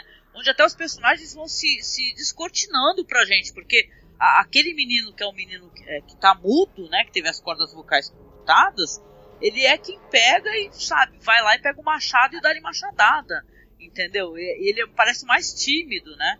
É interessante isso daí, porque os personagens também vão se desenvolvendo, aos meus olhos pelo menos sim. Né? A, a, a auxiliar da enfermeira, que parecia uma moça bobinha e tal, galhofa, tava ali só pra ela vai. né, é, ela também vai se mostrando um pouco mais de coragem quando ela resolve ajudar de alguma maneira a moça grávida que tá ali passando mal, né? Então é, é interessante, cara. Eu gostei muito também. Eu sei que tem gente que não gostou do- dos personagens, né? Já li umas resenhas, mas eu gostei bastante dos personagens. Eu achei que não entrega assim pro espectador uma coisa óbvia, entendeu? Tem um pouco de didatismo, né, em algum ponto assim, no filme, principalmente porque tem que explicar essa questão da seita, né? Por que aquele menino tava lá? Por que, que os caras invadiram o hospital pra ir atrás desse cara que o, que o policial levou pra ser socorrido? Né? Então vai ter que ter explicações, né? Não dá pra deixar isso em aberto, né? Mas também tem elementos viscerais impressionantes, né? Assim, o suspense, né? se a gente pensar, uma das melhores cenas do filme pra mim, por, por incrível que pareça, não, não são as cenas do final. Apesar de serem espetaculares, porque, né, quem me conhece lá do podcast sabe que eu adoro uma, uma sangueira, o, tripas voando pra Aham. todo lado, né? Corpos explodindo, né? Claro, né? Co- Como não, né? Um viva ao gore, né? Mas a cena de, de refém da grávida, o menino lá que parece estar drogado, aí chega do nada dois psicopatas, que até o momento a gente acha que eles são dois psicopatas.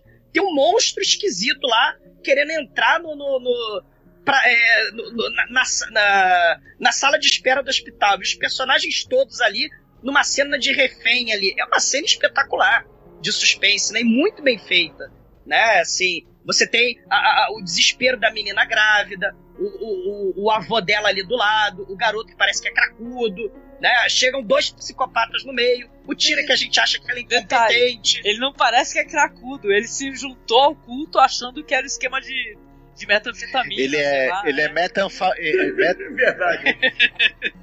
Ele é meta-cracudo. é, É assim, uma espetacular, né? E, e tirando o monstro que tá ali, que arrasta o nosso querido protagonista do Filhos do Medo, o Tira Velho Mala, né? Que é claro que ele tava ali pra morrer, porque ele tá enchendo o saco do nosso protagonista, né? Mas, pô, tira, né? Ele- é, tirando o monstro e os tentáculos terríveis dele, né? Que furam o olho do velhinho, e em cenas de efeito prático também espetaculares essa cena, né? O, o- a primeira vez que o monstro realmente mostra que veio, né? É, é, é uma cena espetacular que começa nesse, como é que chama, standoff, né? Mas depois escalona para uma cena de horror, Alien, oitavo passageiro, gore total, né? Assim, é, é uma cena espetacular, né? No- no- logo no, no- começo do filme, né? Isso, isso é muito maneiro. É, não, a gente não comentou, mas a, a moça que tava furando os olhos do paciente, né? Que acaba tomando um tiro do policial, ela se transforma, né? É, numa criatura esquisitíssima. E é bem. Ela tava tipo arrancando a pele, né? E falando: esse rosto não é meu, essa, essa não sou eu, né? E tal. É, é a perda da identidade Sim, mesmo. sim. né? É, essa cena é muito legal, muito bem feita, né? E é claro que remete ao Hellraiser, né? Nós temos, teremos, como é que é? Nós teremos toda a eternidade para brincar com essa carne. Entendeu? E começa o pessoal já perdendo já a, a, a pele, né? Do. Hellraiser com tentáculos. Não há É. nada melhor. Compreende? Eu ia falar sobre, sobre essa questão da destruição corpórea, porque eu achei ela muito significativa, porque é, porque o que, que acontece né, no decorrer do filme? Você vai vendo que é, a necessidade de destruir o próprio corpo para alcançar alguma coisa maior, ela também me remeteu ao brilhante The Martins de 2005, Sim. do, que, eles, que assim, foi, é, pra mim até hoje eu não vi, é o, é meu, é o meu melhor filme de terror que já foi feito, na minha humilde opinião, assim. Ah, é? É, Questão da questão de- pele. a questão da destruição do corpo para É. você poder alcançar alguma coisa maior. Sim, ele é construído de uma forma que você fica assim, isso pode ser realidade. Dentro do filme, é óbvio que existem os exageros, a necessidade de, de um elemento que vai além da nossa compreensão para fazer é, chegasse aonde chegou, e principalmente para poder evocar os elementos Lovecraftianos, que é aquela questão da existência de realidades além da nossa realidade. Mas eu, eu, eu acho que esse filme ele também invoca é, o The Martins, invoca muito fortemente o The Hellraiser, como já foi posto, né? Sobre a necessidade de colocar o corpo como um objeto para você alcançar aquilo que você quer. Deixa eu ver se tem mais alguma coisa aqui que eu tinha separado. O Demartes, o Tawami, o Demartes, cara, seita do mal, né? Confere, brincar, Sim. experiências de vida após a morte, é, manipulação psíquica, né? é, questão da identidade, destruição, tortura. É espetacular, né? O, o body horror, né? O, o gore, o grotesco, né? Sim, Demartes aí, né? É, é excelente lembrança, cara, né? E, e vai ter um momento também, né? Se a gente tá falando aí da, da, da questão do corpo, a morte, tem também os filmes de terror, é, se a gente pensar no Extro, os filmes B, né? Se a gente pensar no Inseminoides, aqueles filmes O onde tem Extro, aquele... Nossa, né? seminoide. É, sei, né? Tá aqui do, a galera do filme B, né? Tá aqui. O The Rabbit, do, do, do Cronenberg, né? Se a gente pensar na moça, né? Que tem uma cirurgia plástica e a cirurgia plástica come as pessoas, né? Então, assim, né? O- é, tem os elementos B, né? Que o Gore vai, vai, vai remeter. Mas tem também o, o filmes como The Martyrs aí, né? Que podem ser, podem, podem ser lembrados, né? É, mas eu, eu acho que os filmes B são o que avança conceitualmente o cinema, na minha opinião, assim. É, são os lugares onde você tem os conceitos mais absurdos e Ai, impensáveis pro concordo. cinema. Concordo demais contigo. Tu não tem noção. Gênero, número e grau. Um brinde aqui, um high five cutulesco aqui. Porque é, eu concordo em gênero, número e grau com isso, porque esses cineastas, eles são. é, eles não têm medo de, sei lá, o filme Eles não, não vai têm fazer. nada a perder. Eles não nada perder, Exatamente. essa é a questão. Não, e não, e detalhe, é o, é o pessoal que tem imaginação, entendeu? Que, que é, é, a gente gosta muito de sci-fi também, né, é, Taomi? E a gente falou do Silent Running. O diretor falou que ele, ele, ele baseou coisas que ele criou através do cinema, que é dito B, trash, né, e tal, para poder produzir. Então isso, aí é, o- isso é o cinema que alimenta, entendeu? O cinema que é chamado, tu tá chamando de AA, né, que é o cinema, né, produções com grana e tal, eles utilizam, né? O cinema, na verdade, todo ele é referência um do outro, né? Ninguém tá criando e inventando Sim. a roda ali, né? Certeza. Sim. As ideias começam no cinema de guerrilha, no cinema independente, no cinema. nos midnight movies, é, a quebra de paradigmas, o- as Limite. ideias ma- mais. o limite, a ausência de- do limite, porque você não tem que se preocupar em, em ter um- uma bilheteria de um bilhão de dólares para recuperar os 200 milhões que você gastou. E você não precisa ficar reciclando ideias já requentadas porque você tem medo de não recuperar investimento. Então a experimentação tá aí no- no- nos filmes de baixo orçamento, nos filmes que são feitos por amor ao, Aham. Arte cinematográfica e que querem ver essa arte avançar em conceitos, em ideias, em possibilidades. Sim. E aí depois o cinemão né, fala, pô, é legal isso daí, deu certo ali, vamos fazer aqui, só que vamos fazer diluído, né? Claro. A, Sim, a própria, a própria falta de recurso garante a criatividade. Olha o Zé do Caixão que a gente estava falando de. Nietzsche aí, né? Olha aí o- o- né? qual é a razão da existência, né? A continuidade do sangue, né? Uma Ele também pergunta- tá do filho dele. Uma pergunta que eu queria fazer pra vocês, né? Esse filme, não só esse, como outro que eu gosto muito, o Absentia, né? Que é do Mike Flanagan, né? Que é, que Filme também- maravilhoso, diga-se de passagem. É lindo, adoro. É lindo, é lindo. Assim, é, é, é trágico, mas é maravilhoso. assim, maravilhoso. Eu pirei quando assisti. Mas são filmes que vieram através de plataforma de crowdfunding, né? Vocês acham que de repente o futuro do cinema, assim, com mais é, inventividade, com mais né, é, liberdade, porque tem essa questão da produção, né? Quando você vai para grande estúdio, o cara não vai deixar você fazer do jeito que você quer, de jeito nenhum, porque é que nem vocês falaram, o, o cara tem uma grana fodida que ele botou ali pra, pra tudo, pra, pra fazer o filme, pra fazer a divulgação, ele vai ter que ter o dobro daquilo, né? Vocês acham que o futuro de repente tá na mão desses cineastas, esses jovens cineastas, às vezes que estão fa- fazendo através do crowdfunding, de repente? Porque já Uhum. não é a primeira vez que eu vejo isso, hein? Só pra constar. Olha, não tem dúvida, como gente estava falando agora há pouco aí, essa coisa vai sendo reciclada, quer dizer, as ideias nascem no cinema de guerrilha e Hollywood caga tudo, né? Então, quer São, dizer, são, é- são velhinhos, eles têm 80 anos, esses caras do Metro Goldwyn Mayer, da Sim. Fox. Essa galera já. Que nada, olha, Douglas. É os engravatados. eles são, eles é É os engravatados do jovem, essas pragas. Capital. Tem os Mauricinho do mal também, é claro. Né? Tem, tem os psicopatas americanos ali que a gente não pode deixar de, de, de, de falar. Mas, cara, é, a- a- assim, o que, eu, o que eu acho, claro, tem Hollywood, né? Tem blockbuster, a gente não tá pregando o fim do, do, do- dos arrasa-quarteirões, não é isso. Mas, pô, é, coisas maneiríssimas que possibilitam é, expansão da arte estão acabando, porque a gente está vendo filmes muito parecidos, né? Assim, acaba essa, essa relação de criatividade, de. de- é, tem um cara que fez um. Ele trabalhou no The Thing, ele perdeu o emprego porque ele. Estavam falando, ah, você tem um. é, ele trabalha com efeitos práticos, né? É o.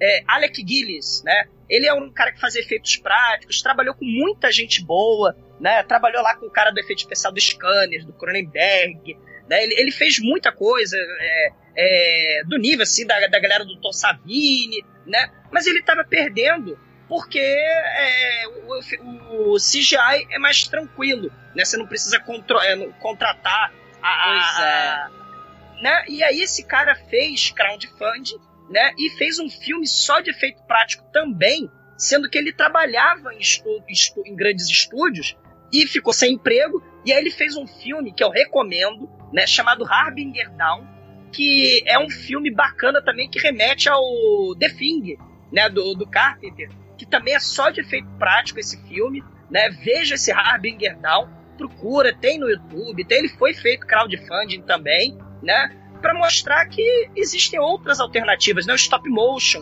né? O, o- a galera aí do, do, do Astron Six usa muito stop motion também, né? Usa, usa o, o- Pô, tu, o- me, tu me lembrou do- da versão do Pingu, cara, do The Thing, que é maravilhosa. Caraca, outro maravilhosa. dia. Ah, a gente falou do Cronenberg, a galera do Astron Six no filme do E- The, The Editor, né? O cara edita filme e tal, então ele pega uma fita é, videocassete, só que como é anos 70 não é fita videocassete, é uma fita cassete. E aí a fita cassete começa a pulsar também. É a fita efeito prático, também a fita videodrome, saca? Só que a fita cassete pulsando. E tem dar argento. Então eles usam efeitos práticos, sabe? Assim, são possibilidades infinitas. O stop motion, o efeito prostético, a maquiagem, a edição inteligente, né? É, é- é a atuação, porque como é que o ator vai atuar pra frente de uma tela verde? Né? Ele, vai, ele tá vendo o quê? Né? Só o Jorge Luca gosta da porra da tela verde, cara. Não dá. Porra, porra, tem filme que é feito é quase que totalmente disso, cara, tela verde. Entendeu? E aí, né, assim, é, não, não dá, né? Não dá. Então isso corta possibilidades criativas, né? é- é, que, que, assim, é- é, a gente não. Gente- poderíamos estar vendo coisas muito boas e não estamos vendo por causa dessa massificação, né? Do tipo de. dessa indústria mesmo, né? Desse Fordismo. De, é, tem que ser. tem que custar 200 milhões, a China tem que gostar. Não, tem, tem, né? que, tem que custar 200 milhões, tem que ser PG-13, cara. Senão não. É, né, mas tem e, tem que ser filme e tem que ser filme dos anos 80, né? Por isso que a gente tá vendo um monte de remake aí do Robocop, né? Esses filmes do começo dos anos 90 aí, né? Daqui a pouco tá saindo de Volta pro Futuro remake, né? E por aí vai. Porque, assim, a China tem que comprar, que é o maior mercado consumidor, né? De, de- de- tem que ser... A, a- a época áurea do blockbuster foi os anos 80, né? Então, ó revival aí, né? Não é, não é nada de graça, né? Mas o- essa coisa do crowd, crowdfunding, ele é uma ferramenta muito interessante e, uma, e acho que é uma ferramenta muito. Assim, ela tem um potencial muito grande porque é, você chama o seu o público que vai consumir o filme, que tem interesse em consumi-lo, e que é o público que é meio que ignorado pelos estúdios, grandes estúdios. Eles não, eles não produzem filme para esse público que quer uma coisa mais interessante, diferente, transgressora. E, claro, o cinema nunca é barato, né? Mesmo quando ele é, quando ele é muito, muito barato, ele ainda é, tá meio fora da, da, das possibilidades de um único indivíduo, né? Muitas vezes, ou até de um grupo de indivíduos que não seja que não tenham altos salários. Então, o crowdfunding é uma, é uma forma que o público consumidor desse tipo de produto tem de participar, de ajudar, de contribuir. Você, você não vai pagar o ingresso antes, de, é, depois, mas paga o ingresso antes, de certa maneira. É, e, e vai, vai- possibilitar que muitas produções aconteçam, como já está acontecendo com muita coisa, por exemplo, do- dos quadrinhos. Se você der der uma olhada agora na página do Catarse, você vai ver uma série de projetos muito interessantes de, de literatura, de quadrinhos, que eles estão saindo do forno porque o público, o potencial consumidor desse trabalho pôde comprá-lo via crowdfunding, que nada mais é que você está comprando um produto de antemão, um produto que te interessa consumir, que, te- que é, que é formatado para o seu gosto, e que às vezes as editoras não produzem, os estúdios não produzem, porque não estão interessados em você enquanto público. É bom que o artista, quem produz esse material, possa falar direto com você e falar, tu tem interesse em consumir? Então você me ajuda a produzir, que você vai poder consumir depois esse produto. É uma Mas maneira... custa- É? Marcos, Interessante. custa- Sim, mas custa fazer, mesmo a galera do Blockbuster, né? esse- esses engravatados que a Angélica tava falando, miseráveis, custa fazer um filme bom, porque se o filme só se vende pela. Ah, os efeitos especiais computadorizados caríssimos. Se os efeitos. Se o filme é só isso, vai datar. Né? As porra, Sim. Tron, ó, a gente tá falando de blockbuster, o Enigma da Pirâmide, o Exterminador do Futuro 2, Hellboy, Segredo do Abismo, Matrix, são blockbusters. Labirinto do Fauno, são blockbusters. Mas, Mas cara, são, bons. São filmes excelentes. Não se vende Mas- só pela quantidade de efeito especial. Né? Mas tem uma É, lógica nisso, Douglas, que, que eu, eu, posso estar enganado, mas é uma teoria minha, né? Sobre, sobre, sobre essa lógica de mercado. E, enfim, que é meio assim: o, o executivo ele sabe que talento e, e, e ótimas ideias são uma coisa meio assim rara, não é todo. não é tão fácil de aparecer.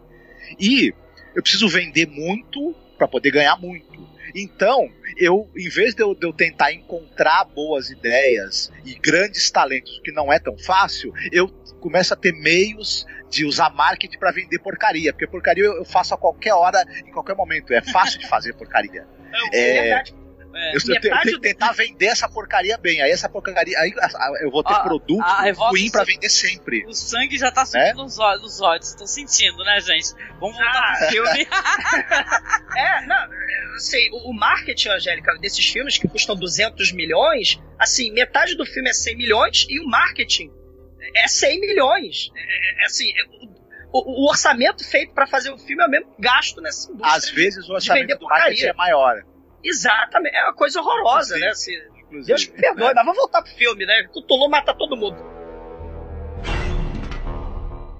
o filme prepara um pouco a gente pra para tal cena em que ele vai encontrar a o policial ele vai encontrar a esposa dele já transformada porque ele vai dando é, pequenas indicações do, do drama que tem entre ele e ela que eles perderam um filho que, que eles estão é, separados enfim e de certa forma o próprio médico do mal né lá ele, ele cita que isso foi, que essa situação é uma situação que ele quer remediar, das pessoas não precisarem mais perder seus filhos, seus entes queridos, etc.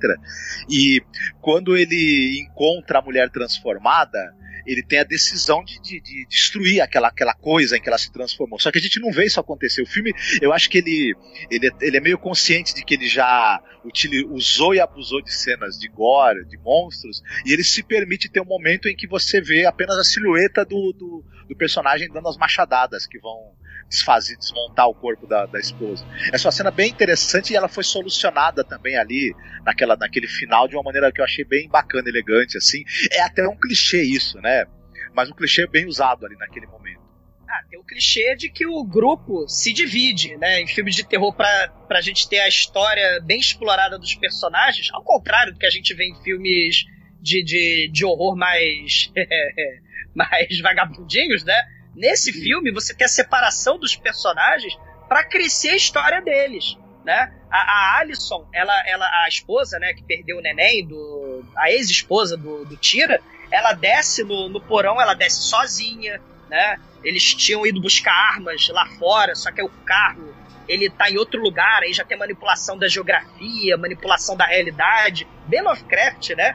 Então ela desce sozinha no porão, né? Isso aí a gente sabe, né? Quem, quem joga RPG, quem, quem vê muito filme de terror, né? Você não pode se separar, né? Aí você, se você gosta de e filme não pode B, descer no porão, porque de- descer no porão em filme de terror é um problema sério. É, Esse, esse exatamente. pessoal não assiste Scooby- Scooby-Doo, né? Que Scooby-Doo- Não, não só em filme de terror, né? Uma- a- o- o- assim, você tá numa situação de risco, que é o que o filme apresenta, né?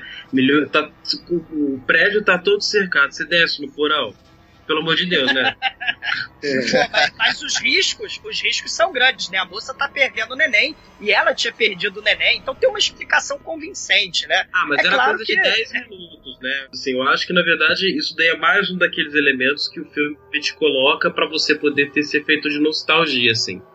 Mas, Ah, mas eu concordo que tem um elemento de urgência, assim, que é o time bombing, que, que é interessante, sim, e que é válido. É válido, não dá pra dizer que é ruim, assim.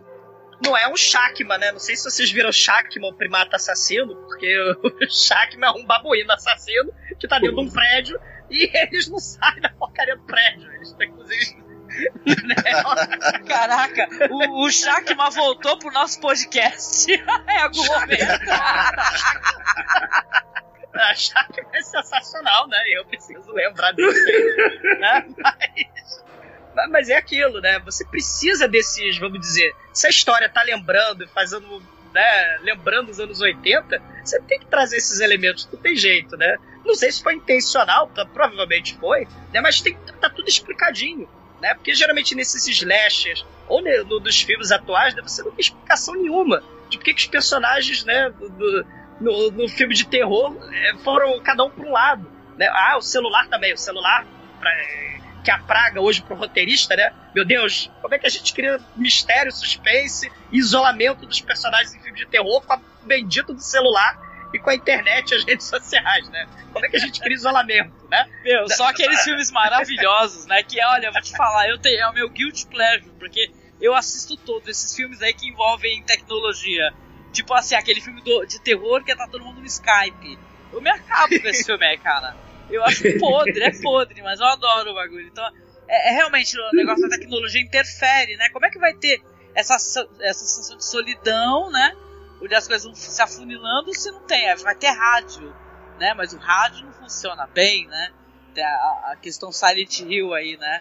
Só faltava ficar o rádio, né, fazendo barulhinho quando algum monstro se aproxima. É a alteração da realidade, né? As leis da física aí já não se aplicando. Aí o Lovecraft aí, a- a- mesmo destruindo esses é, explicando, né, é, o isolamento dos personagens, né? O Lovecraft é um cara muito foda, né? A gente não fala isso, né? Maravilhoso. Não, eu tô esperando um filme de terror que apareça sobre essa coisa do uso da tecnologia, do celular, um filme de terror que apareça um monstro terrível, assustador, o- vá trazer o fim do mundo, mas ninguém debola porque tá todo mundo com a cara no WhatsApp. Tem que fazer esse filme ainda, vamos esperar.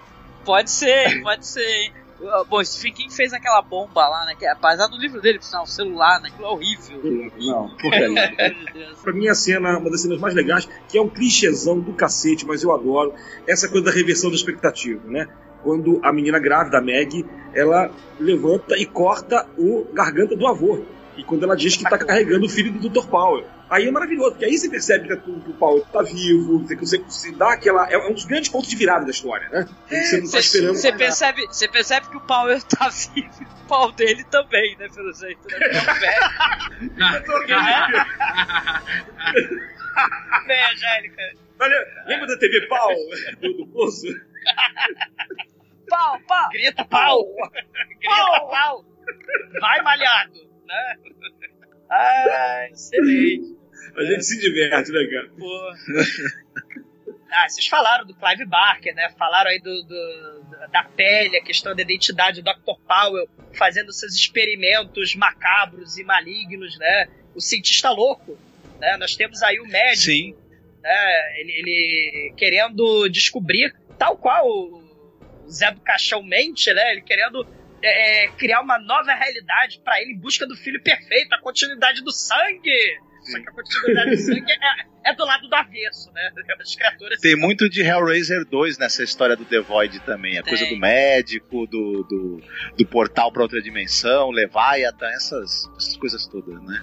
Tem, Sim. tem. O, o, o Hellraiser, né, o hospital, a gente vai ver no, no clímax desse filme, que é espetacular, né? Os personagens todos com seus dramas particulares. Você tem a questão de que o garoto mudo não conseguiu salvar a, a, a mãe nem a irmãzinha, então o pai culpa ele, né, dele não ter salvado. E, e, e você tem os outros dramas dos personagens, né? Tem, tem, por isso que eles se separam, inclusive, né? Do, do, de, no, no, no, filme, mas você tem o clímax sangrento desse filme, que é, que é um negócio espetacular. Né? É, tem The Beyond do Lutfult, tem Hellraiser, o, o, a, o corredor, quando o garoto mudo, né? O sobrevivente da história, né? Junto com a Kim, que conseguiu ficar dentro do armário, estilo Halloween, né? Estilo Aham. né, John Carpenter aí.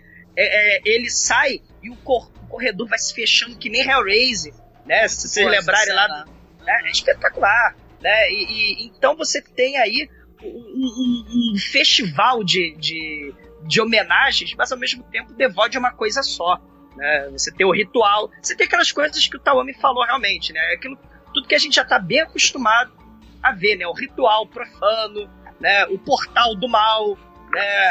As coisas que estão do outro lado, né? Tipo o portal do Hellboy, portal do sei lá de mais quem, do, do Stargate, né? E por aí vai, né?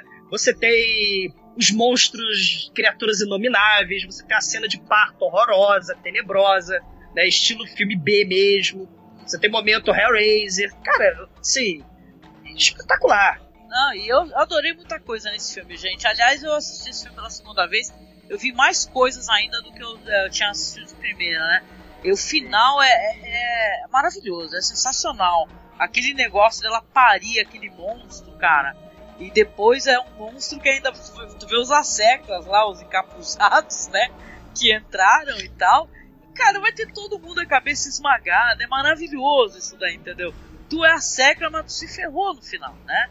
vai ter essa daí. A, ele fala muito pro, pro. Ele segura né, no pescoço do policial, né? É já ferido.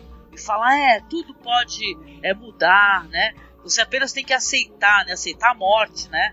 Pra poder você ter uma, uma outra vida, né? Ter uma outra coisa a partir daí. Então é muito legal. O final é, é surpreendente, gente. É pra mim, assim, gostei demais. O filme é impressionante. A primeira cena de, de morte do filme, pra mim, é fantástica. A cena em que a, a enfermeira proativa é, esfaqueia o rapaz com bisturi. Aquela cena, pra mim, é maravilhosa.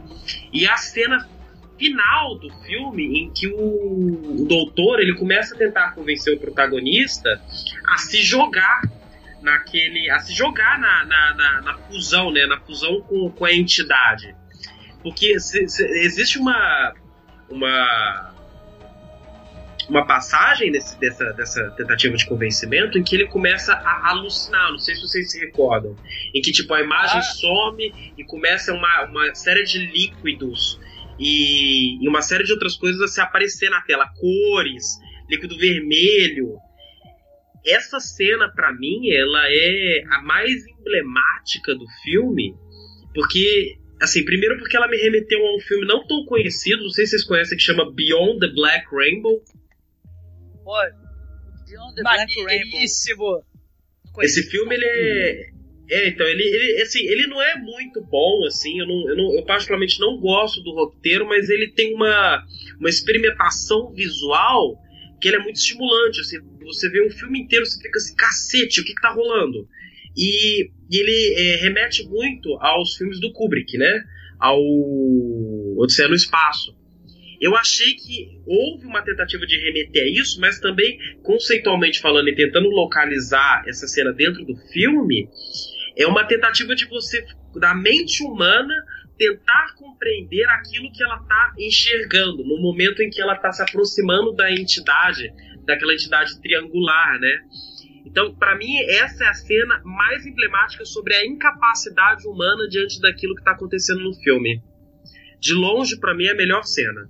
Se fosse, Ah. assim, selecionar elas. Uhum, legal, legal. O- não, ele, ele falou do, do gore, da expectativa do pesadelo, né? Essa questão do, do, do, do- do- pesadelo. E, e o Fábio falou da subversão de expectativa.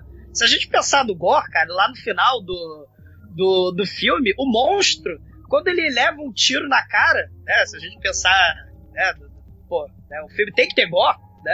Era, é homenagem aos anos 80. Saem tentáculos de dentro do, do, da explosão do ferimento, cara. E aí o, o pai do garoto mudo, né? Ele, ele acaba sendo pego pelo, pelo monstro, né? Pela filha, que pela continuidade do sangue, né? Da, da do, do, do, do, querido Doutor Sem Pele, né? Doutor Powell. E, e aí a gente tem o ciclo se fechando aí, né? Se a água, que é o elemento do medo, o elemento Lovecraftiano do terror, né? A gente vai ter o fogo fechando o ciclo aí, né? A gente tem o, o The Kid jogando fogo no pai junto com a continuidade do sangue, do mal aí, né? Do avesso, a criatura das trevas pegando fogo, né? E, e acabando com os planos, né? Malignos do Dr. Powell, né? E, e é a cena, assim, também uhum. maneiríssima, né? É. Sim. Aquela, aquela cena final, né? Que é mó legal, os caras usaram o ginásio, né? Pra poder fazer, aproveitar aquelas colunas, né? É, é, tudo muito bem feito, cara. Assim, a questão de fotografia, iluminação, é. Eu fiquei muito impressionado, gente, com o filme mesmo, assim, produção pura. Adorei. É, então, chegando aqui no finalmente do podcast, é, eu vou pedir aqui para cada um para fazer uma recomendação, recomendar vai um, dois filmes, um três rapidinho, para você que curtiu esse universo do The Void atrás e fica aí, né, na nossa recomendação e depois você retorna com a gente para falar o que você achou, tá? Começando aqui pelo nosso amigo Douglas do Podcast. E aí, Douglas? Cara, é um filme espetacular, né? Esse tema, né? Se a gente é um tema que vai, é, o The Void vai misturar John Carpenter, vai misturar Clive Barker, Lovecraft, Stuart Gordon. Não tem como. Eu, eu, muito obrigado, Angélica, por estar nesse programa. Eu, eu queria muito Sim. falar né, desse desse festival de, de sandices né, que essa galera da Astro Six fez. É...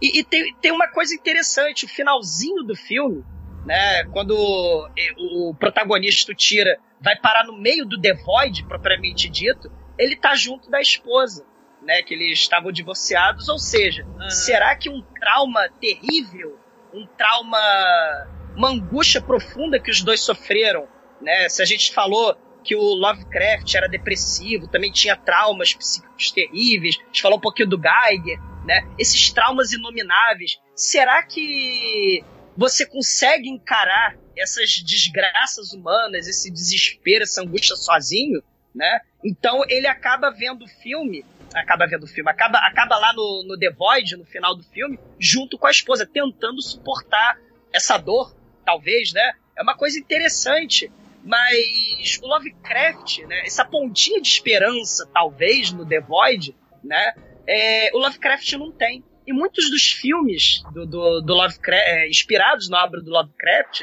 né, é, também são nihilistas, né, tem essa questão aí da, da, da insignificância do ser humano, né, o ser humano realmente tá lascado, tá fadado, e tem muitos filmes, né, sobre sobre isso. A gente falou de muitos deles aqui. A gente falou do The Beyond, né?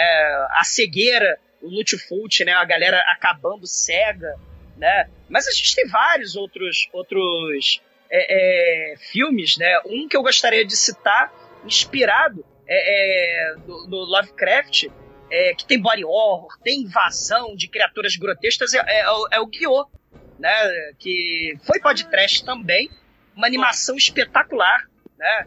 é, é, dirigido pelo Takayuki Hirao, né, assim, baseado no Jiu-Jitsu, que é espetacular. Né, é, também é niilista, é, é, tem a desesperança, tem a angústia, tem o relacionamento de dois namoradinhos, né? É um filme espetacular e, te, e tem outro oriental que eu gostaria de recomendar também, né? É, que é o Hiruko the Goblin, que também é uma galera que vai descer no porão das profundezas de uma universidade, de uma escola, e vai encontrar criaturas terríveis, né? E esse Hiruko the Goblin é do cara fodaço chamado Shinya Tsukamoto, o cara que fez né, o Tetsu, né, que, cara, né, influenciou o Takashi Miike, influenciou o Aronofsky, né, que, é, assim, é, são dois filmes bizarros orientais com influência do Lovecraft, pra gente não ficar só no, no, no Ocidente, né? Que, que tem. Né? E, e só para citar, né? Já que eu falei do podcast, né? É, quem quiser, né, procura lá o td1p.com, né, ou infelizmente, porque o pessoal é canalha lá do grupo, né, nicolascage.com.br, vocês também acham o podcast por nicolascage.com.br, né?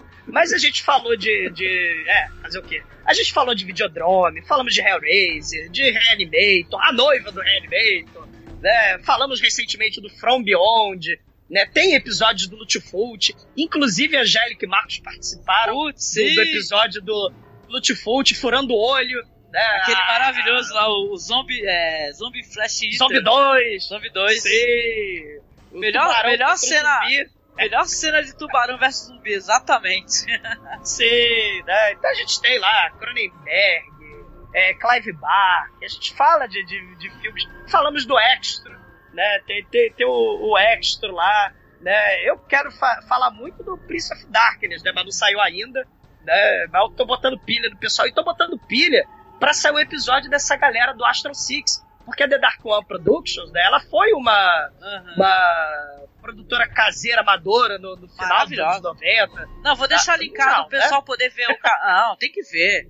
Maravilhoso. A atuação, só a atuação nota 10 na, na, na The Dark One. Muito bom, gente. Vergonha alheia.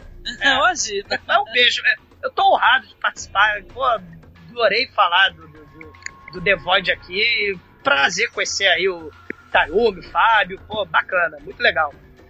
Ah, maravilhoso, Douglas. Muito obrigada, viu, querido? É, vamos lá então. E você, Tawami? Muito obrigada, primeiramente, né, pela tua participação. Espero que você volte, querido. Adorei conversar com você, foi tão bom. Obrigado. Eu que agradeço pelo convite, fiquei muito lisonjeado, adorei conversar sobre esse filme, porque é, é tão. É, foi o que vocês falaram, assim, é tão raro a gente se deparar com um filme que coloca a gente para pensar né, a respeito de tudo que a gente já assistiu, a respeito de que caminho a gente quer que o cinema de gênero tome. É, é gostoso, é gostoso poder falar de um filme desse que eu gostei tanto e que eu acho que as pessoas deveriam de fato sentar e assistir. Sim, com certeza. Bom, é, as minhas recomendações sobre filmes de temáticas Lovecraftianas, é, eu vou tentar fugir um pouquinho do que a gente está habituado, tá? Porque assim, a gente. É muito difícil você falar dessa temática sem citar o, o John Carpenter, sem citar o Stuart Gordon, né? Principalmente o Stuart Gordon, que é direto, né? Aquela referência direta. Mas eu vou citar um, um filme que eu gosto muito, gosto muito mais do livro que inspirou o filme, que é o John Morre no Final, do Don Coscarelli. Nossa, eu adoro esse, é maravilhoso. Esse filme eu acho ele maravilhoso. Ele aborda essa temática da insignificância humana de um modo assim fantástico. Assim, ele coloca um, um detalhezinho ali que eu acho que na verdade assim, é o elemento que, que faz com que nós é, até hoje Lovecraft seja significativo. Não é pelas criaturas, é pelo que elas causam na gente. E também vou, vou falar do como a gente já falou, né? Mas eu acho legal reforçar que é o Absentia. Ah, tremendo filme. Tremendo filme para quem quiser lidar com, com filmes que abordam essa temática Lovecraftiana, sobre a insignificância humana, sobre como o desaparecimento de certas pessoas é, não faz a menor diferença quando a gente pensa numa escala maior. E é, eu acho que é isso.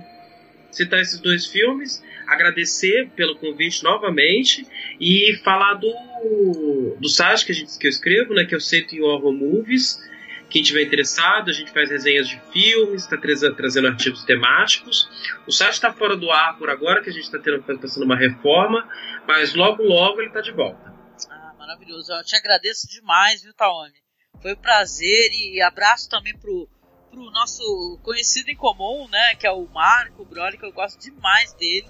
Tá? E parabéns pelos seus textos, são maravilhosos. Convido você, ouvinte, por favor, não deixe de acessar aí.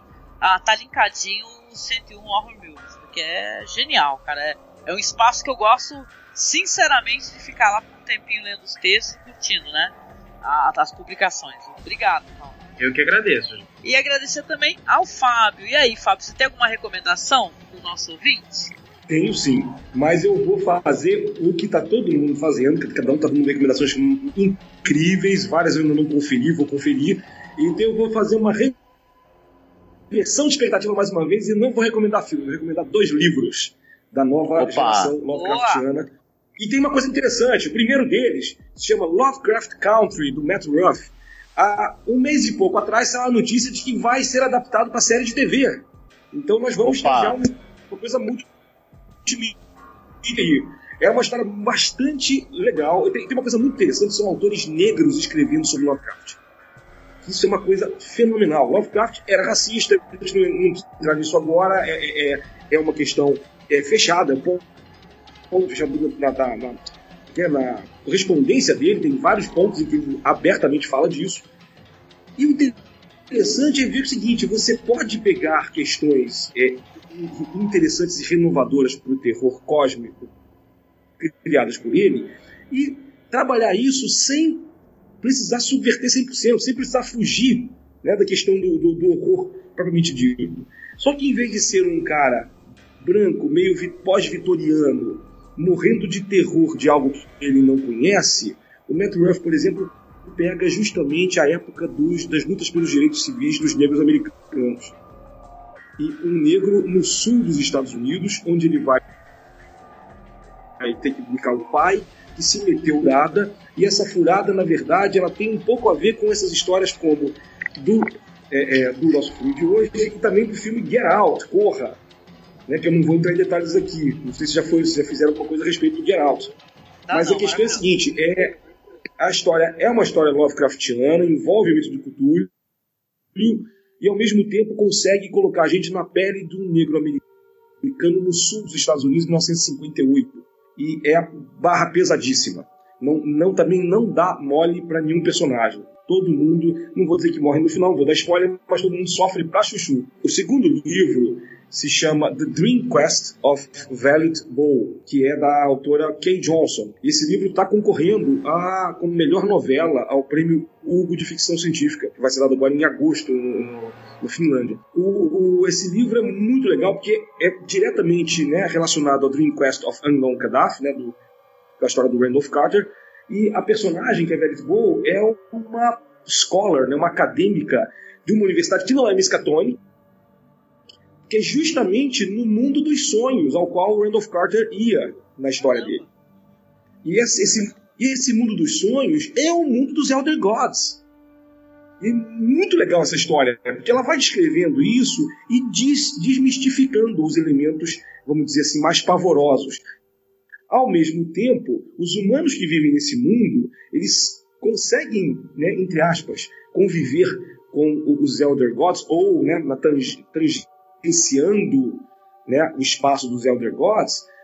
E essa, e essa mulher vai fazer o contrário. É o Randolph Carter é o cara que, que ia, é, é, ia para o mundo dos sonhos e ela tem que vir para o nosso mundo para buscar uma menina que foi sequestrada. Entendeu? Então, quer dizer, na verdade, os vilões somos nós, os humanos, que vivemos no mundo desperto. Caramba, é que legal. Bem legal essa, é bem legal essa, essa, essa, essa recontagem aí. Né? É, é, então é isso, são duas histórias que eu, que eu, que eu assim, adorei ler. E são duas de, de uma meia dúzia de livros lançados do ano passado para cá que estão concorrendo a vários prêmios nos Estados Unidos. É, eu acho que todo fã de Lovecraft tem que dar uma conferida nesses livros. Maravilhoso, Fábio. Muito obrigada, viu, meu querido? E fala um pouco do seu canal, né? Você tem um canal, tem o teu trabalho como né, é, orientador aí de quem está escrevendo, né? Beleza, beleza. Olha, é o seguinte, é, como você sabe, eu acho que os ouvintes já devem ter ouvido alguns, alguns comentários a respeito no passado, eu tinha um podcast chamado Três Páginas, que era feito no Anticast, lá do Ivan Mizanzuki.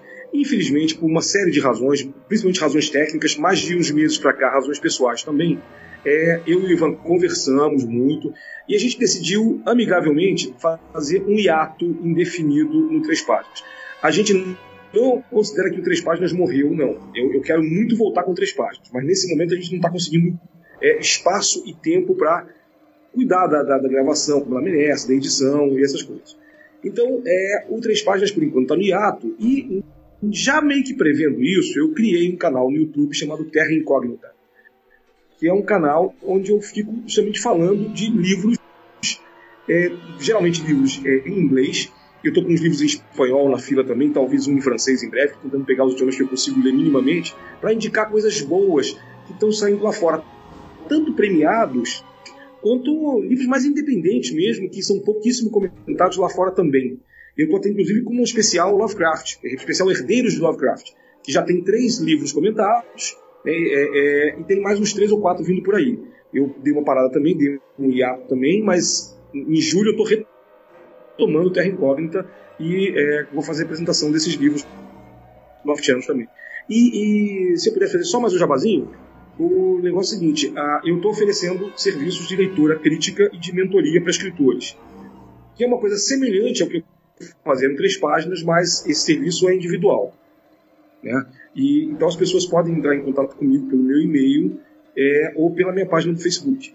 É, eu não sei, se, não sei se eu deixo aqui ou se eu, você coloca na página. Angélica, como é que a gente faz? Eu, você pode falar e eu também coloco na postagem. Sempre é bom deixar em áudio. Sim, pode falar Maravilha. também, meu querido. Então, ok, o e-mail é zero absoluto, tudo por extenso, zero absoluto, arroba gmail.com. E eu tenho meu perfil pessoal no Facebook, não é uma página de escritor, é meu perfil pessoal, que é Fábio Fernandes. Não é, não é o único, mas eu sou o único de barba branca lá que já já está conhecido pelo, pelo pessoal né, dos escritores. Sou o único Papai Noel do meio. Maravilhoso, Fábio. Muito obrigada, meu amigo. Prazer demais ter você aqui. Tá morrendo de saudade, meu querido. Muito bom falar contigo. Também. Muito bom. E você, Marcos? O que, que você diz, meu querido? De recomendações. Não sei quem foi que citou, acho que foi o Douglas, citou um filme do Ken Russell chamado Viagens Alucinantes. Espetacular. Que é um filme realmente espetacular, realmente surpreendente e que não sei, não é muito visto hoje em dia. Então, quem tiver oportunidade, quem conseguir encontrar por aí, tem, tem ele fácil aí na, na, na locadora que todo mundo já conhece, né? É, enfim, não deixe de assistir. Né? Foi, é, foi citado assim por alto, mas é um filme maravilhoso, tão, tão impressionante e interessante. O Altered States? Isso mesmo. Ah, esse filme tem no YouTube, viu, gente? Opa! E, e eu queria também recomendar, eu acho que quem gosta de Lovecraft já deve conhecer, já deve inclusive ter assistido, mas caso alguém não tenha visto ainda, tem um, um cara, o Andrew Lehman, ele dirigiu um curta chamado The Call of é, Cthulhu, né, o chamado do Cthulhu, que é um, uma adaptação que eu acho muito bacana, um filme em preto e branco, em que, que situa o, conto na época mesmo em que ele teria, em que ele teria acontecido, e é uma adaptação assim, bem fiel, bem é um conto do, do, Lovecraft que eu gosto muito, né, esse conto chamado do Cthulhu, e eu gostei bastante dessa adaptação. Ela é, e ele, ele também tá né? Isso, ele, ele, ela pega muito da estética do expressionismo alemão, que eu acho que casou bacana, bem, foi, foi um casamento bacana.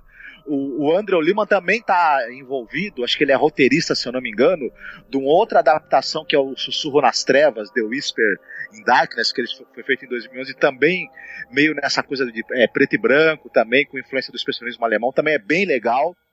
Então, quem é, tive a oportunidade de tentar conhecer o trabalho desse cara, vale, vale muito a pena, sabe? É bem, bem interessante. São curtas, muito bem produzidos, assim, muito interessantes e, e quem gosta da literatura do Lovecraft acho que vai, vai ter um, uns, uns 20 minutos aí de, de prazer intenso assistindo. Excelente, muito bom. Boas recomendações, viu, querido? Pois é, eu, né, curto muitas coisas aí, mas eu tô tentando, pensando aqui em alguma coisa que não seja tão óbvia, né? Já que a gente fez tantas referências legais. Aí eu pensei em um filme de 93, que eu gosto bastante, que é uma antologia chamada Necronomicon, o livro proibido dos mortos, muito legal. Não sei se vocês assistiram, chegaram a dar uma olhada nesse filme, essa antologia. Tem um, Já. Tem um, a, a, a, direção é do Christopher Gans, tem é, o Brian Usa, que é o Shuzuki Kaneko. Então é bem interessante nessa questão do, do do mito de Cthulhu, né, as histórias é, Lovecraftianas, gosto demais. E pra ficar no diferente, aqui trazer uma coisa é, que talvez o pessoal não assista, e faz muitos anos que eu comentei sobre, dois filmes, né? Que é um filme espanhol, dirigido pelo José Luiz Alemã, chamado La Herência Valdemar. Tem o La Herência Valdemar 1 e 2. E o que eu lembro, ó, porque eu não fiz a revisão, só lembro pela referência, que o primeiro filme ele é muito bom, muito, muito bom. E no segundo, que é justamente onde vai aparecer o Dito Cujo, é, já dá uma certa patinadinha, assim. Mas é bem diferente o pessoal poder conhecer algo, né? Que não seja dentro desse universo assim, do cinema norte-americano, né? Tá. A Herência Valdemar é fantástico. Tem, é, tem o Crowley, a Alistair Crowley é um dos personagens, inclusive, Aham. desse filme. É muito bacana. Pô, vocês, vocês citaram o Aleister Crowley, eu posso fazer um jabazinho rapidinho também, então? Porque tem, tem uma história em quadrinhos nacional, que é o Despertar de Cthulhu, da editora Draco, e tem uma dessas histórias em quadrinho, é o trauma do Oppenheimer, que ele vai se encontrar com Aleister Crowley, e ele vai citar um pesadelo, né, onde tem um, um- um apocalipse e tal, e ele tem uma visão né, depois do cogumelo atômico, as pessoas disformes, deformadas, aí já a consequência do horror atômico, né? E aí ele vai, ele vai, o Aleister Crowley vai falar que é o Azatote, né? Pro Oppenheimer, né? Então é numa história em quadrinho, lá do Despertar de Cthulhu, né? Em quadrinhos, né? Que, é- que é a série O Desespero é Verde, muito legal, né? É, eu precisava fazer esse jabá, é, é, eu preciso- é, é muito legal, que é, é- é- são histórias em quadrinhos nacionais sobre Cthulhu, né? Que tá- tá- é como, como o Fábio falou, tá saindo muita coisa legal, né? Hoje em dia do, do- Uhum. so- sobre o universo Lovecraftiano, né? Com certeza, muito Cê- legal. Vocês falaram Lister Crowley, Cthulhu, pô, lembrei, né? Precisava falar. Ah, não, é legal. Esse aí tem o selo de qualidade Yogi Sotote, viu? Pode, pode ver que é muito bacana. é. Não, isso aqui Excelente é, mesmo. tava, tava dando uma olhada aqui na ficha técnica desse filme que eu tava comentando, o Larense Valdemar. Porra, tem o Paul Nash, cara. Vocês lembram desse ator, gente? Pelo amor de Deus, cara. Eu vou ter que rever agora com outros olhos.